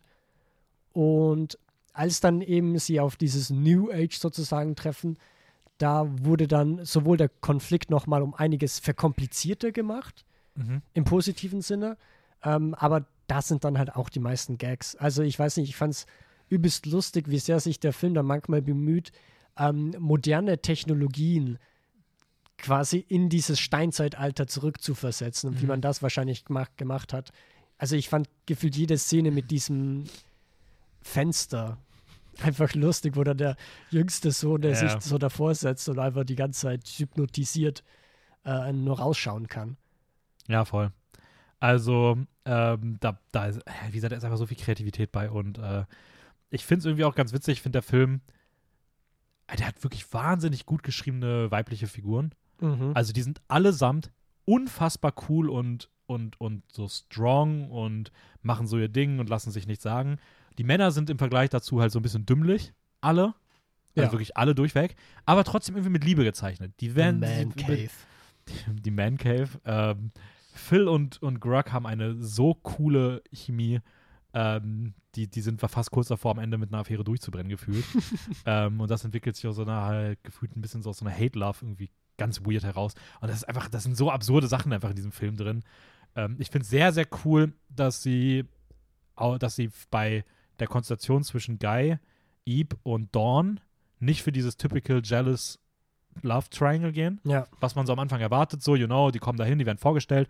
Oh mein Gott, Dawn, du bist da, wir, wir kennen uns doch von früher und äh, inszenieren sie Eve auch, Eve auch so, dass sie so ein bisschen so Ja. guckt, wo man denkt, ja, okay, jetzt kommt dieses typische Jealous-Ding. Und nee, dann nimmt das komplett andere Wege ein. ich finde es halt cool, dass quasi dieses Jealous-Ding von außen irgendwie versucht, so ein bisschen raufgezwängt zu werden von den Eltern quasi. Mhm. Voll. Oder aber halt nicht Ja. die Figuren selber, die Kinder das dann übernehmen. Ja, und das finde ich so erfrischend und so cool, weil es irgendwie auch diese weiblichen Figuren weg von dieser dummen Romance, ähm, dass sie just a love interest so ein bisschen Ja. sind. Und das finde ich einfach so cool gemacht, weil das sieht man so selten, gerade in so Kinderfilmen, in Anführungsstrichen, wobei ich auch sagen muss, ich glaube, als Kinderfilm funktioniert er tatsächlich auch deutlich schlechter als der erste, weil der dafür einfach viel zu absurd und äh, Ja, aber absurd ist ja für Kinder nicht schlecht. ja, aber auf so eine ein bisschen zu erwachsene Art. Ja, okay. So, mit so vielen Referenzen auch, die du, glaube ich, irgendwie checken musst. Und ich glaube, deswegen kommt er vielleicht auch insgesamt nicht ganz so gut an, weil ich glaube, du, also ich kann mir halt vorstellen, dass Kinder doch mit dem ersten deutlich mehr anfangen können. Mhm. Ähm, aber ja, ich fand den einfach, einfach toll und wir sind beim absoluten Highlight noch gar nicht gewesen, nämlich dem Finale und äh, den äh, Thunder Sisters. Alle, also wirklich alles, alles, was mit den Thunder Sisters zu tun hat, ist, ist Peak Cinema. Also das ist, ich, ich weiß nicht, Hier wer auf die Idee es. kam, aber das ist einfach großartig. Also hat Das mich ein bisschen an Thor erinnert von Taika Waititi, wenn so diese Welcher? Met also der Love and Thunder Ah, wenn so diese Metal-Ästhetik irgendwie in die Action-Szenen reingelegt wird, wo du Stopp machen könntest und denken würdest, ja gut, das ist so ein Metal-Poster. Ähm, und das, die machen das besser. Die machen das besser als Marvel. Mich hat es auch an Avengers Endgame erinnert. Wo dann quasi sich alle Frauen so zum Schluss nochmal auf Thanos zurennen oder sowas. Ja, nur dass das hier der Fokus ist des Ja, ja. Films und nicht eine äh, irgendwie komplett von, der, von, dem, von dem Plot losgelöste Random-Szene. Ja. So. Und aber kannst du dem Großen und Ganzen so zustimmen? Hast du Kritik? Ich habe gar keine Kritik. ich habe Krass, fünf Sterne. fünf Sterne hier bei DreamWorks. Man hätte es nicht geglaubt. Nee, ich bin, also ich kann schon mal sagen, ich bin bei vier Sternen, aber mal mit einem Herzchen. Same, aber es sind bei mir sogar hohe vier. Okay. Also bei mir sind es normale. Nee, bei mir sind ich. so. Ab wo, ab, ab, wenn, man's, wenn man die Kommastellen komplett aufdröselt, ab wann wäre so Oh Richtung Gott. 4,5? Weil 4,4 wäre, glaube ich, schon so eher 4,5 gerundet, oder? Wäre es so 4,2, wäre noch eine 4, oder? 4,25. Ja, wäre dann Ich glaube, ich, 4,5. ich, glaub, ich wäre hier so bei einer 4,158. Nein. Also ich, ich fand den auf jeden Fall schon in der besseren Hälfte der 4, Vierer. Pi. 4, Peripherie, ja genau. äh, okay, letzte Frage dazu. Wenn du wüsstest, es kommt ein dritter Teil und Ja, rein da ins Kino. Let's go. nein, nein, aber, aber Ach so. welch, also wer, und sie zeigen nicht mehr die ganze Gruppe, wen würdest du, über wen würdest du den dritten Teil sehen wollen? Würdest du ihn sehen wollen? Über A, Oh Gott, es gibt sogar eine Auswahlmöglichkeit. äh, das ist ja wie bei Wer wird Millionär? Grug und Phil gehen alleine irgendwie auf ein, äh, geraten in irgendein dummes Abenteuer. Option B, ähm, man sieht einen Teil wie Eve und Guy auf eine, in ein romantisches Duo-Abenteuer in die Welt hinausgehen. Oder Option C, ähm, Eve und Guy, aber Dawn ist irgendwie auch dabei, weil Dawn hat ja die Welt noch nicht gesehen. Also B schließe ich komplett aus. B schließt du komplett C aus, ist besser als B. So, True. es ist das gleiche, nur ja. noch mal ein bisschen besser, weil du eine dritte Person hast. würde ich auch sagen. Aber schlussendlich will ich trotzdem bei A sein. also das Oder? Ist, das ist ja obvious. Ich vor, Nicolas Cage und Peter Dinklage einen, Realverfilmung, bitte. tragen einfach einen kompletten Film. Ähm, ja, aber das haben ja hier schon in dem Teil gemacht. Also. Ja, stimmt auch wieder. Obwohl, nee, nee, nee, finde Nee, ich haben nicht. sie nicht. Hier tragen wirklich alle Figuren. Also ich finde auch wirklich jede Also, Figur sie cool. haben die besten Gags, würde ich. Ja, wobei. Sie haben gute Gags. Boah, haben ich sie die meisten Gags? Ach, weiß ich Sie ehrlich haben schon die meisten nicht. Gags, aber ich finde auch die anderen Gags teilweise richtig Ja, ja. gut. Und ja, ein richtig toller Film, super Ich habe aber. Angst, wenn ein dritter Teil kommt, dass sie sich dann irgendwie zu übernehmen. Weil es sind jetzt schon viele Figuren. Und ob Ganz sie da ehrlich, quasi den Fokus nee. drauf legen, weil sie werden nicht über Einzelfiguren einen dritten Finde Teil ich, machen. ist nicht gerechtfertigt. Die Wir Angst. haben es mit dem zweiten Teil bewiesen, dass du Croods nicht unterschätzen darfst. Die haben Man muss sich gerade zur Visualisierung äh, vorstellen. Dennis hat gerade den Finger nach unten so und drückt auf, Auf die Tisch. Tischkante. Ja. Die haben abgeliefert. Und das muss man denen auch lassen. Ich habe nicht gedacht, dass dieser Film das könnte, aber der war toll. Ob der nächste Film toll war, das ist nämlich Spirit Untamed, die Fortsetzung des Pferdefilms in feinster nein. Wendy-Manier. Ich hasse diese Reihenfolge. Und äh, wenn ihr wissen wollt, wie die Geschichte war, äh, dann darf euch Tobit das jetzt zusammenfassen, um was es in diesem Western-Meisterwerk aus dem Hause DreamWorks geht. Also, das ist die Fortsetzung von Spirit, Genau, den du nicht gesehen hast. den ich nicht gesehen habe. den ich du aber noch zur finalen Folge auf jeden Fall gucken wirst. Ach Gott. Ach Gott. Das ist kein Versprechen, das Doch. ist ein Befehl. Das ist ein, das ist ein, ein, Au- ein diktatorischer Befehl von oben. Von oben herab. Von Mit oben dem. Zeigefinger Mit nach unten Zeigefinger. gedrückt. Ähm, ja, Spirit Untamed, ne? Ähm, meine Freundin hat mir mal gesagt, sie hat eine Theorie gehabt, dass eigentlich alle Pferdefilme genau gleich sind vom Muster her. Ja, Du vom Mustang eine- heißt es Vom übrigens. Muster. Ist das nicht Auto? Äh, Auch ein Pferd. ähm, jedenfalls, es geht um eine Hauptfigur. Mhm. Meistens weiblich, meistens ein kleines Mädchen, das irgendwie die Eltern verloren hat. Jedenfalls nicht bei den Eltern aufwächst, dann auf einem Pferdehof kommt. Und dann gibt es da aber ein Pferd, das ähm, finden, oder das ist so ungezähmt. Da kann niemand irgendwie dran rankommen an dieses Pferd, außer eben dieses Mädchen. Mhm. Und dann entwickelt sich daraus eine Freundschaft. Wichtig ist, es gibt immer noch andere Mädchen, Es gibt auch noch andere. die dann so ein richtiger Mädchensquad sind. Ja, damit sie dann zum Schluss quasi alle gemeinsam auf Pferden in den Sonnenuntergang reiten Mhm. können. Das ist korrekt. Ja, Und das ist auch die Handlung. das ist eigentlich die Handlung von Spirit Untamed. Ja, tatsächlich. Ist übrigens das gleiche Pferd wie im äh, Vorgänger. Aber ich habe, also ich habe den Vorgänger nicht gesehen. Mhm. Aber ich habe nachgeschaut. Beim Vorgänger wird Spirit Untamed, äh, Spirit gesprochen von jemandem. Ja, aber das, Stimmt sind, aber das, ja, aber das sind äh, nur die Gedanken. Also Ah, man hört das oh. nicht, also es ist kein di- diegetisches Reden. Okay. So, und äh, ja, also dann ich, reden sie nicht miteinander. nein, ich weiß auch nicht, ob es wirklich das gleiche Pferd ist, aber es sieht halt, es ist halt genauso danach. Aber da wird es gesprochen von Seite- Matt Damon im ersten Teil. Ja, hört man nicht so viel, ist okay. Ähm, okay. Und ja, also ich mag, der, der Vorgänger ist wirklich ein großartiger Film, auch einer der besseren DreamWorks-Filme definitiv. Ähm, das war noch frühes DreamWorks, da haben die noch auch wirklich äh, Filme gemacht, die nicht bonkers sein mussten und trotzdem gut waren.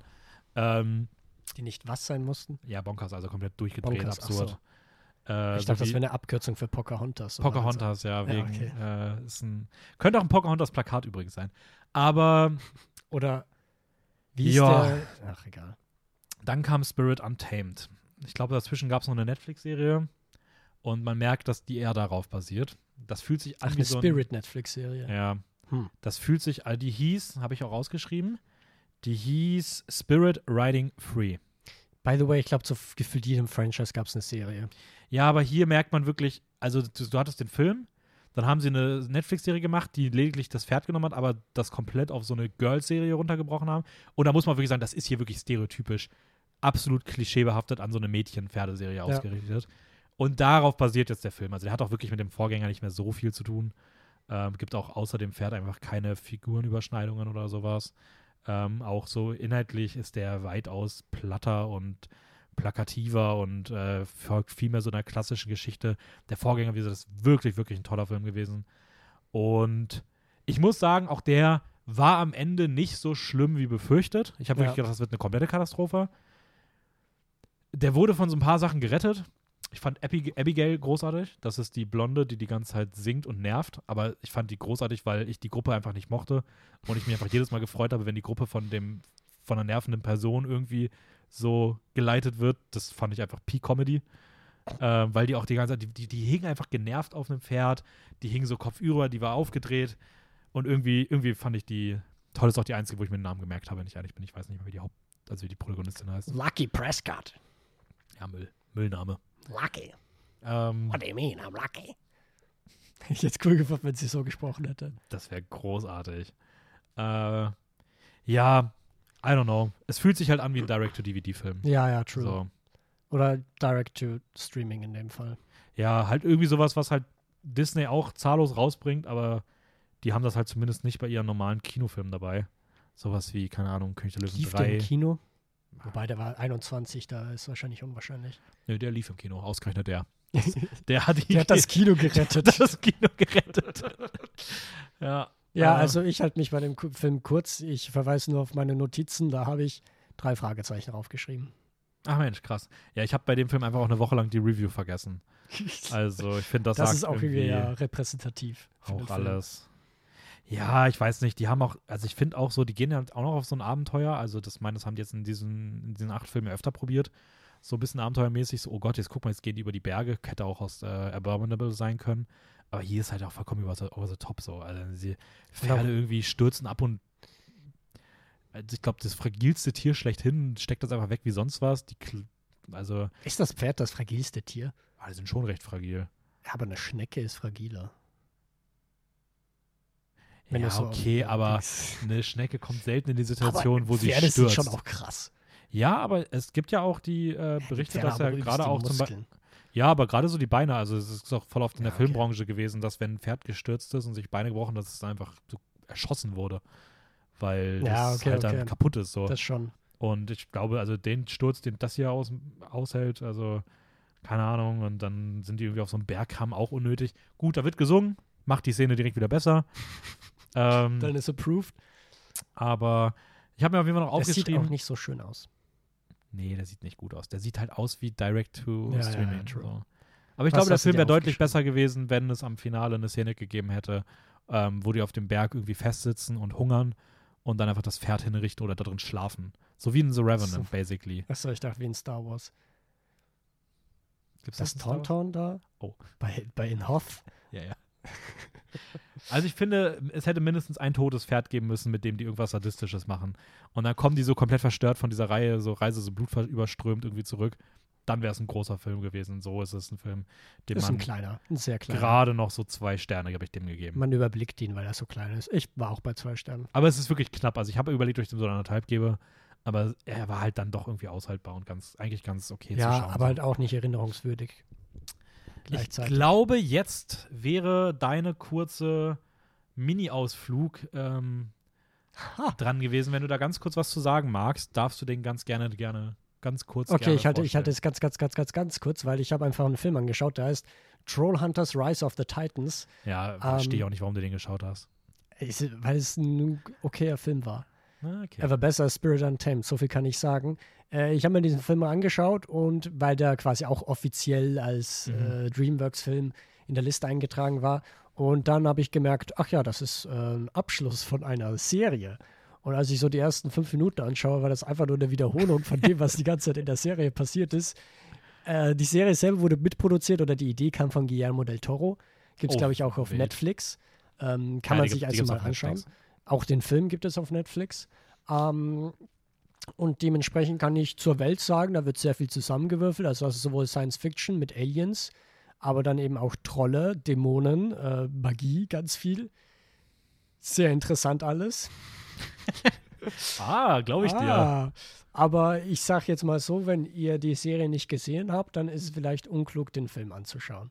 Weil dann sitzt man einfach nur vorm Fernseher und denkt sich so, was? Ja, Was bin ich da eigentlich sehend? das war auch der Grund, warum ich dann gesagt habe, ich werde den Film nicht schauen und wir nehmen den Das nicht in die ich Folge einen mit rein. unklaren Grund. Weil man muss sagen, er ist schon unterhaltsam. Ja, Er hat schon gute Action, so, das merke ich. Ähm, aber zum Beispiel, ich weiß auch, was die Fans der Serie, habe ich mal bei äh, Letterbox vorbeigeschaut, die sagen, der, ist, der Film ist auch nicht so cool, weil er im Prinzip der Serie nicht gerecht wird, weil er sein Finale einfach nochmal alles auf Null stellt. Ja, die Serie ist nämlich tatsächlich ziemlich gut bewertet. So, also, ja. Und ich meine, Guillermo del Toro ist eigentlich ein cooler Name. Wie heißt der jetzt nochmal? Guillermo del Toro. Nice, der Film. Trollhunters Rise of the Titans. Ah, Rise of the Titans. Ich Ah ja, dachte, und da ist da auch wieder so ein Pacific Rim-Dings Ah, dabei okay. mit den Titanen, wie von Del Toro. Ganz äh, Wie viele Sterne üblich. hast du dem gegeben? Zweieinhalb. Ah, okay. Ja, Mittel. Kommen wir zum krönenden Abschluss, der letzten Fortsetzung und der Fortsetzung Boss zu unserem ersten Film von heute. Wow, wie es schließt sich der Kreis. Ja, einfach. nämlich, du darfst auch mal den Titel sagen, wenn du magst. Ich muss nachschauen. Ach ja, The Boss Baby Family Business. Yes, und äh, die Templeton Brothers, Tim und äh, Ted, ich überlege gerade, ob man im ersten Teil eigentlich erfahren hat, dass der Ted heißt, oder ob das jetzt erst im zweiten so ist, weil im ersten hat man irgendwie die ganze Zeit immer Boss Baby einfach nur genannt oder Baby. Ja, aber man, also die Eltern haben denen doch sicher irgendeinen Namen gegeben. Was wenig- wären das für Eltern? Ich habe wenig Interaktion im ersten Teil zwischen, äh, naja, anyways. Nee, Äh, Ted heißt doch der Vater. Ted Templeton. Ja, aber Jimmy Kimmel gesprochen. aber hier heißt der, der der, heißt auch Ted. der heißt jetzt auch Im Ted. ersten Teil habe ich nur Theodore Templeton. Der ist jetzt Ted? Okay. Ja, der heißt jetzt Ted. Der, der, der Junge, also der, der, das, das ehemalige Boss-Baby heißt jetzt Ted. Und Tim Ted und, Junior eigentlich. Tim und Ted sind back.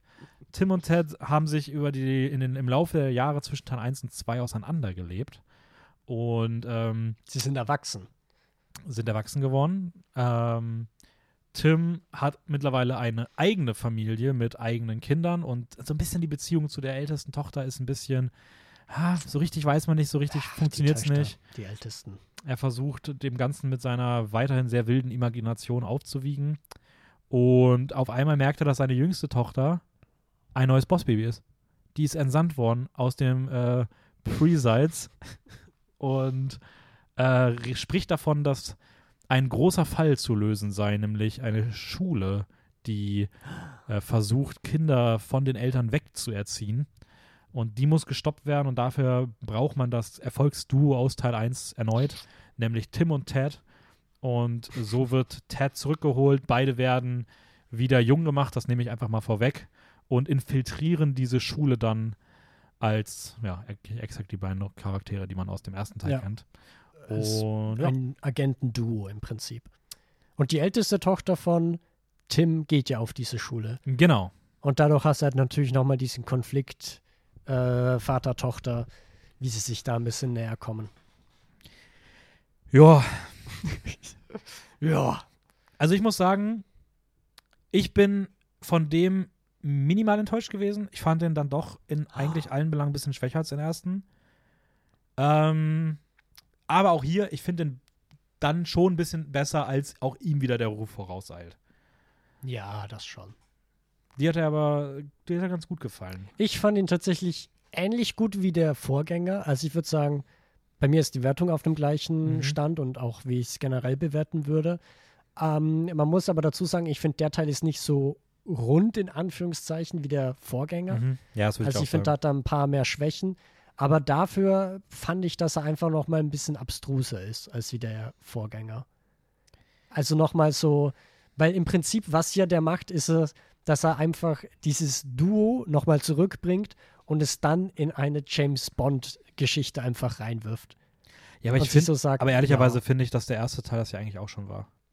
Das schon, Also der erste Teil da fand- hätte basically auch eine Bond-Geschichte sein können. true. Aber ich finde, das beste Beispiel dafür ist eigentlich der Antagonist von The Boss Baby. Mhm.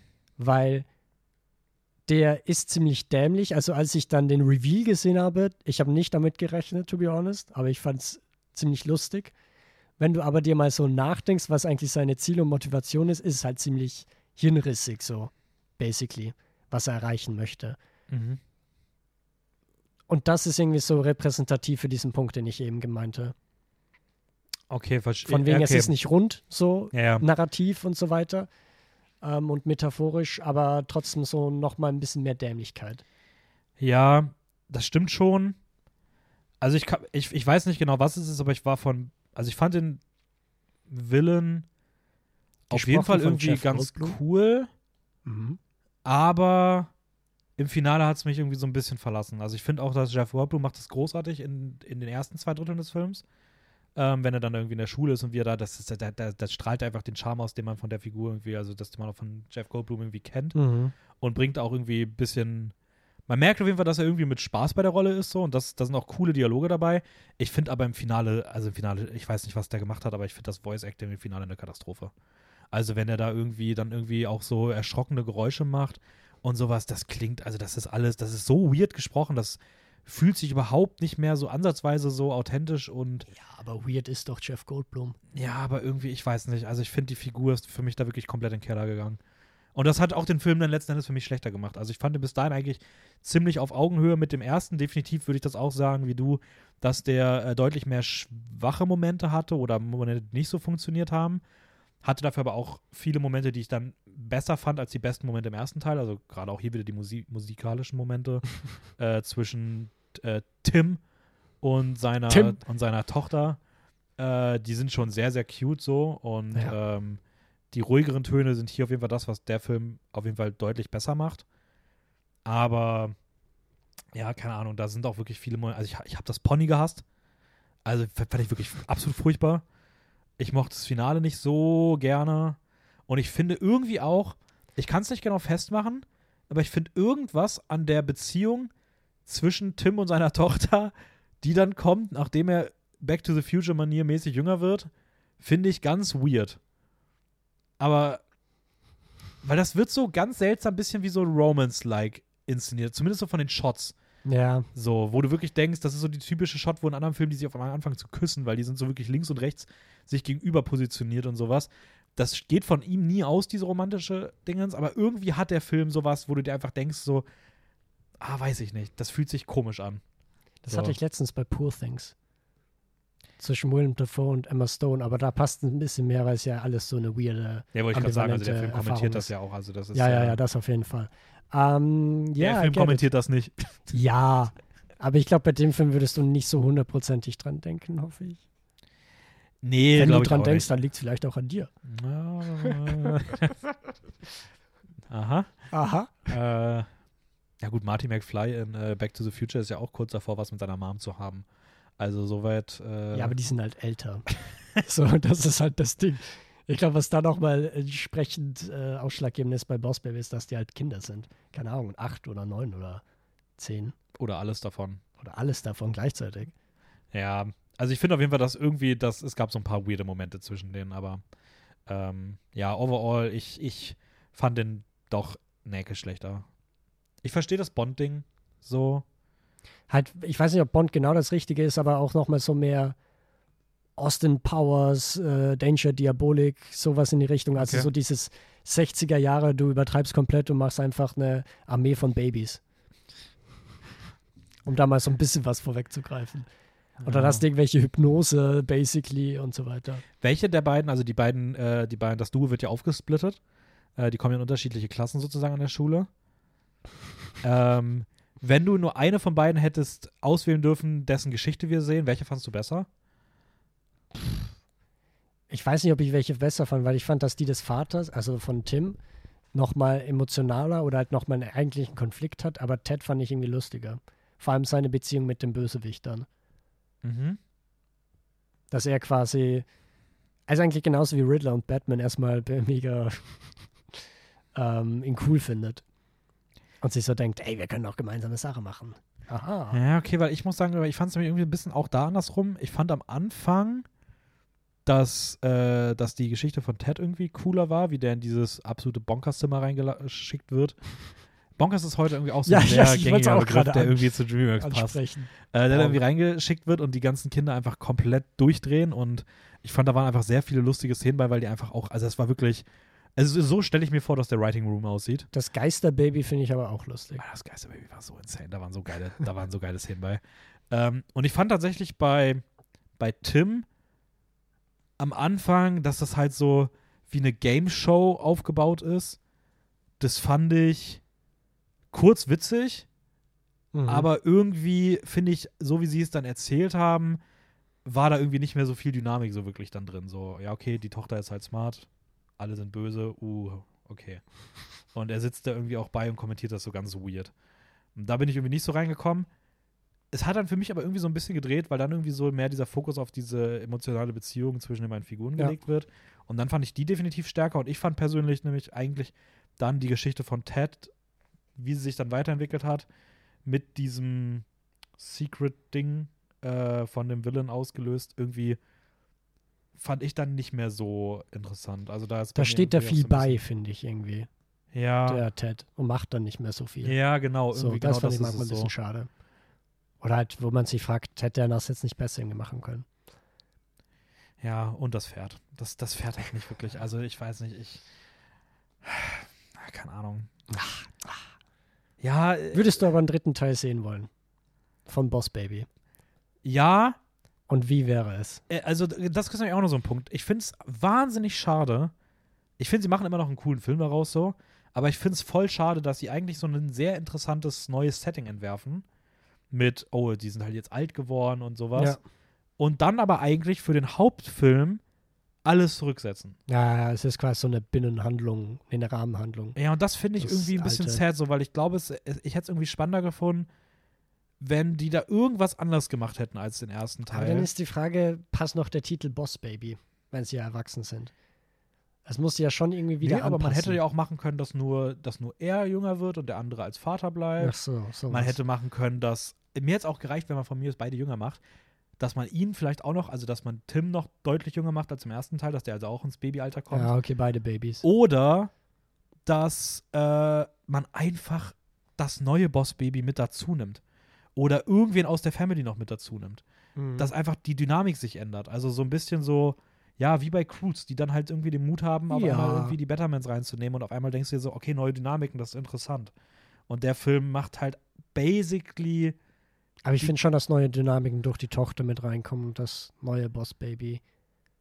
ja, Und halt, so sie haben viel. verschiedene Entwicklungsstränge quasi, Handlungsstränge. Ja, aber das neue Boss-Baby wird sehr auf Also es ist jetzt nicht so innovativ. Ja, oder so es wird auch eher so neu. an den Rand der, der Handlung irgendwie gelegt. Ja. Das läuft ein, zwei Mal durchs Bild, ist kurz dafür da, dass man einfach per Schnuller irgendwie merkt, was so Stand der Dinge ist. Und dann sitzt es eigentlich irgendwo dabei und gibt mal ein, zwei lustige Kommentare, aber, aber eigentlich, ich weiß nicht. mehr Mittel zum Zweck, Ja. kann man sagen. Äh, aber ich würde einen dritten Teil sehen wollen. Ähm, ich weiß aber nicht, was ich im dritten Teil haben wollen würde. Also ich würde irgendwas anderes haben wollen. Ich will nicht mehr die gleiche Dynamik nochmal sehen. Ja, aber da kann man sich ja überraschen lassen, oder? Ich glaube nämlich, die ältere Tochter wird nämlich nochmal eine Barbie-Referenz von der Tochter von America Ferrera in Barbie gesprochen. Ah, okay. Ariana Greenblatt. Greenblatt. Ich würde zum Beispiel cool finden, wenn im dritten Teil die Mom auf einmal irgendwie eine zentrale Rolle einnimmt, weil die geht ja auch, also die, da wird ja am Ende auch so ein ganz kleiner hingelegt, dass die da auf jeden Fall irgendwo äh, ein bisschen Cover mit dabei ist. reingerät. Und ich glaube, das wäre irgendwie interessant, damit irgendwie was zu machen. So. Ja, true. Ich fand beispielsweise auch die Imaginationsszenen hier von Tim bei weitem nicht mehr so cool wie im ersten Teil. Ja, an die kann ich mich gar nicht erinnern. Nee. Aber halt auch, weil er alt ist und es dann vielleicht ein bisschen komisch kommt. ich Ich könnte mir für den dritten Teil mal wieder so einen ganz generischen James Bond-Plot, Mission Impossible-Plot, wo du einfach nur einen Spion hast, der sich äh, gegen seine Agentur stellen muss. Weil irgendjemand hintergangen wird und dann muss er das nachschauen. Könnte aber so ein, gefühlt jeder James Bond-Film ist das. Naja. Könnte aber auch irgendwie so ein lustiger Meta-Kommentar dann darauf sein, auf die Trope oder das Genre. Oh Gott, und weißt du, was sie machen? Die ganze Familie, die Ja. man jetzt gesehen hat, alle. Das Ganze jüngste. Bossbaby, die erwachsenere Tochter, die Mom, Tim und er, die fünf, werden sich alle in Shazam-Manier zu Babys machen und Uh. infiltrieren das dann. Da hast du fünf Babys, die da reinrennen. Geil. Würde ich Für eine fühlen. Horde von Babys. Bin ich ehrlich, klingt für mich wie, wie mindestens dreieinhalb bis vier Sterne. Wie viele Sterne sind der für dich? gewesen? Kino. Der ist bei mir wie der erste Teil auch bei drei. Ja, bei mir sind es tatsächlich nur zweieinhalb. Ich habe sogar überlegt, ob ich den sogar nur zwei gebe, aber dann habe ich gedacht, ich habe Spirit Untamed zwei gegeben und ich hätte Ja, Wenn ich den auf zwei setze, Kaliber. hätte ich Spirit Untamed auf 1,5 runtersetzen müssen. Und ich fand andere zweieinhalb Sterne Filme sogar teilweise ein bisschen schwächer. Von daher, ja. Macht es sich gut. Damit sind wir durch. Alle acht Filme für heute erledigt. Nächstes Ja. Mal kommt dann der Rest. Ähm, aber eine abschließende Frage natürlich noch. Was war für dich der schwächste Film? Ich glaube, das ist recht einfach. Ja, es ist Spirit Untamed. Was Das ist Spirit Untamed. Aber was sind für dich die drei besten Filme gewesen? Uh, du fragst sogar nach den drei besten Filmen. Das ist OG äh, Dreamworks-Folgen, so haben wir am Anfang immer gemacht. Ähm, zum einen Croods natürlich auf der 1. Croods a New Mhm. Age. Ähm, auf jeden Fall die beiden anderen, die jetzt nach meiner Wertung kommen müssten, wären nämlich Abominable und Captain Underpants. Mhm. Mhm. Man darf ja mal anderer Meinung sein, Ja, oder? ist okay, natürlich. Und die beiden würde ich auch auf einer Ebene setzen. Nee, du müsstest jetzt entscheiden, wer ist auf zwei, wer ist auf drei. Wenn du mich jetzt dazu forcierst, dann mache ich Captain Underpants auf die zwei. Einfach aus Trotzhaltung. Okay, bei mir wäre auf der drei äh, Abominable. Ja. Auf zwei, Hey, wie bei mir. auf zwei The Croods und auf eins How to Train the Dragon. Ach, sogar noch vor Crude? Ja. Krass. Ja, ich fand den, also es ist dicht beisammen. Also die beiden sind wirklich dicht beisammen. Ja, aber, ja, ich, ja, ja, aber ich fand, äh, ich fand den, den Hidden World dann doch nochmal insgesamt einfach eine Spur besser. Aber welchen fandest du denn schlecht? Am schlechtesten? Ja, auch Spirit Untamed. Ach, okay. Ja, müssen wir gar nicht drüber reden. Also. Ich äh, fand, aber man muss es noch mal erwähnen. Ja, ich habe Als Statement. Ja, das stimmt schon. Spirit Untamed ist Müll. Ähm, und damit, ja, wünschen wir euch auf jeden Fall ein äh, schönes, guten Rutsch ins neue Jahr. guten Rutsch ins neue Jahr. Genießt die DreamWorks freie Zeit. Äh, schaut demnächst auf jeden Fall auf, auf unserem Instagram-Account vorbei. Äh, Filmjoker-Wien. Da kriegt ihr nämlich immer bei den Streaming-Neuheiten mit, wenn jetzt demnächst Orion and the Dark, also Orion, Orion and the Dark auf Mhm. Netflix startet, nämlich der nächste DreamWorks-Film, der sogar noch Der kommt gar nicht ins Kino. Hm, Ich glaube nicht. Äh, der kommt auf jeden Fall noch vor Kung Fu Panda 4 raus. Der ist sozusagen elementar für die nächste Podcast-Folge zu DreamWorks. Und ähm, ja, wenn ihr gerade mal dabei seid, dann ähm, geht auch auf YouTube Film Joker. Da kriegt ihr auch mal ein bisschen was geboten. Zuletzt Schön jetzt guten Content. die Jahresvorschau. Da könnt ihr dann mal ein Wow. bisschen gucken, was alles so rausgekommen ist. Oder rauskommen wird. Da ist vielleicht auch Kung Fu Panda 4 vertreten. Man munkelt. Wäre witzig, wenn jetzt nicht. Ähm, und ja, das war's, oder? Das war's. Wir Dann wünschen euch noch einen schönen Abend, schönen Morgen, schönen Nachmittag, Vormittag, Halbabend äh, und Sonnenuntergang, Sonnenaufgang, Nacht, äh, Mitternacht. Klingt, ich unterbreche Ah. an der Stelle, es klingt ein bisschen wie die ganzen Zeiten, zu denen äh, die Hobbits immer essen. Ach so, Die, ich dachte, das klingt wie bei The Truman Show, wenn Jim Carrey sich verabschiedet. Case I don't see you, good morning, nee, good night. Ach Mann. und tschüss. Ciao.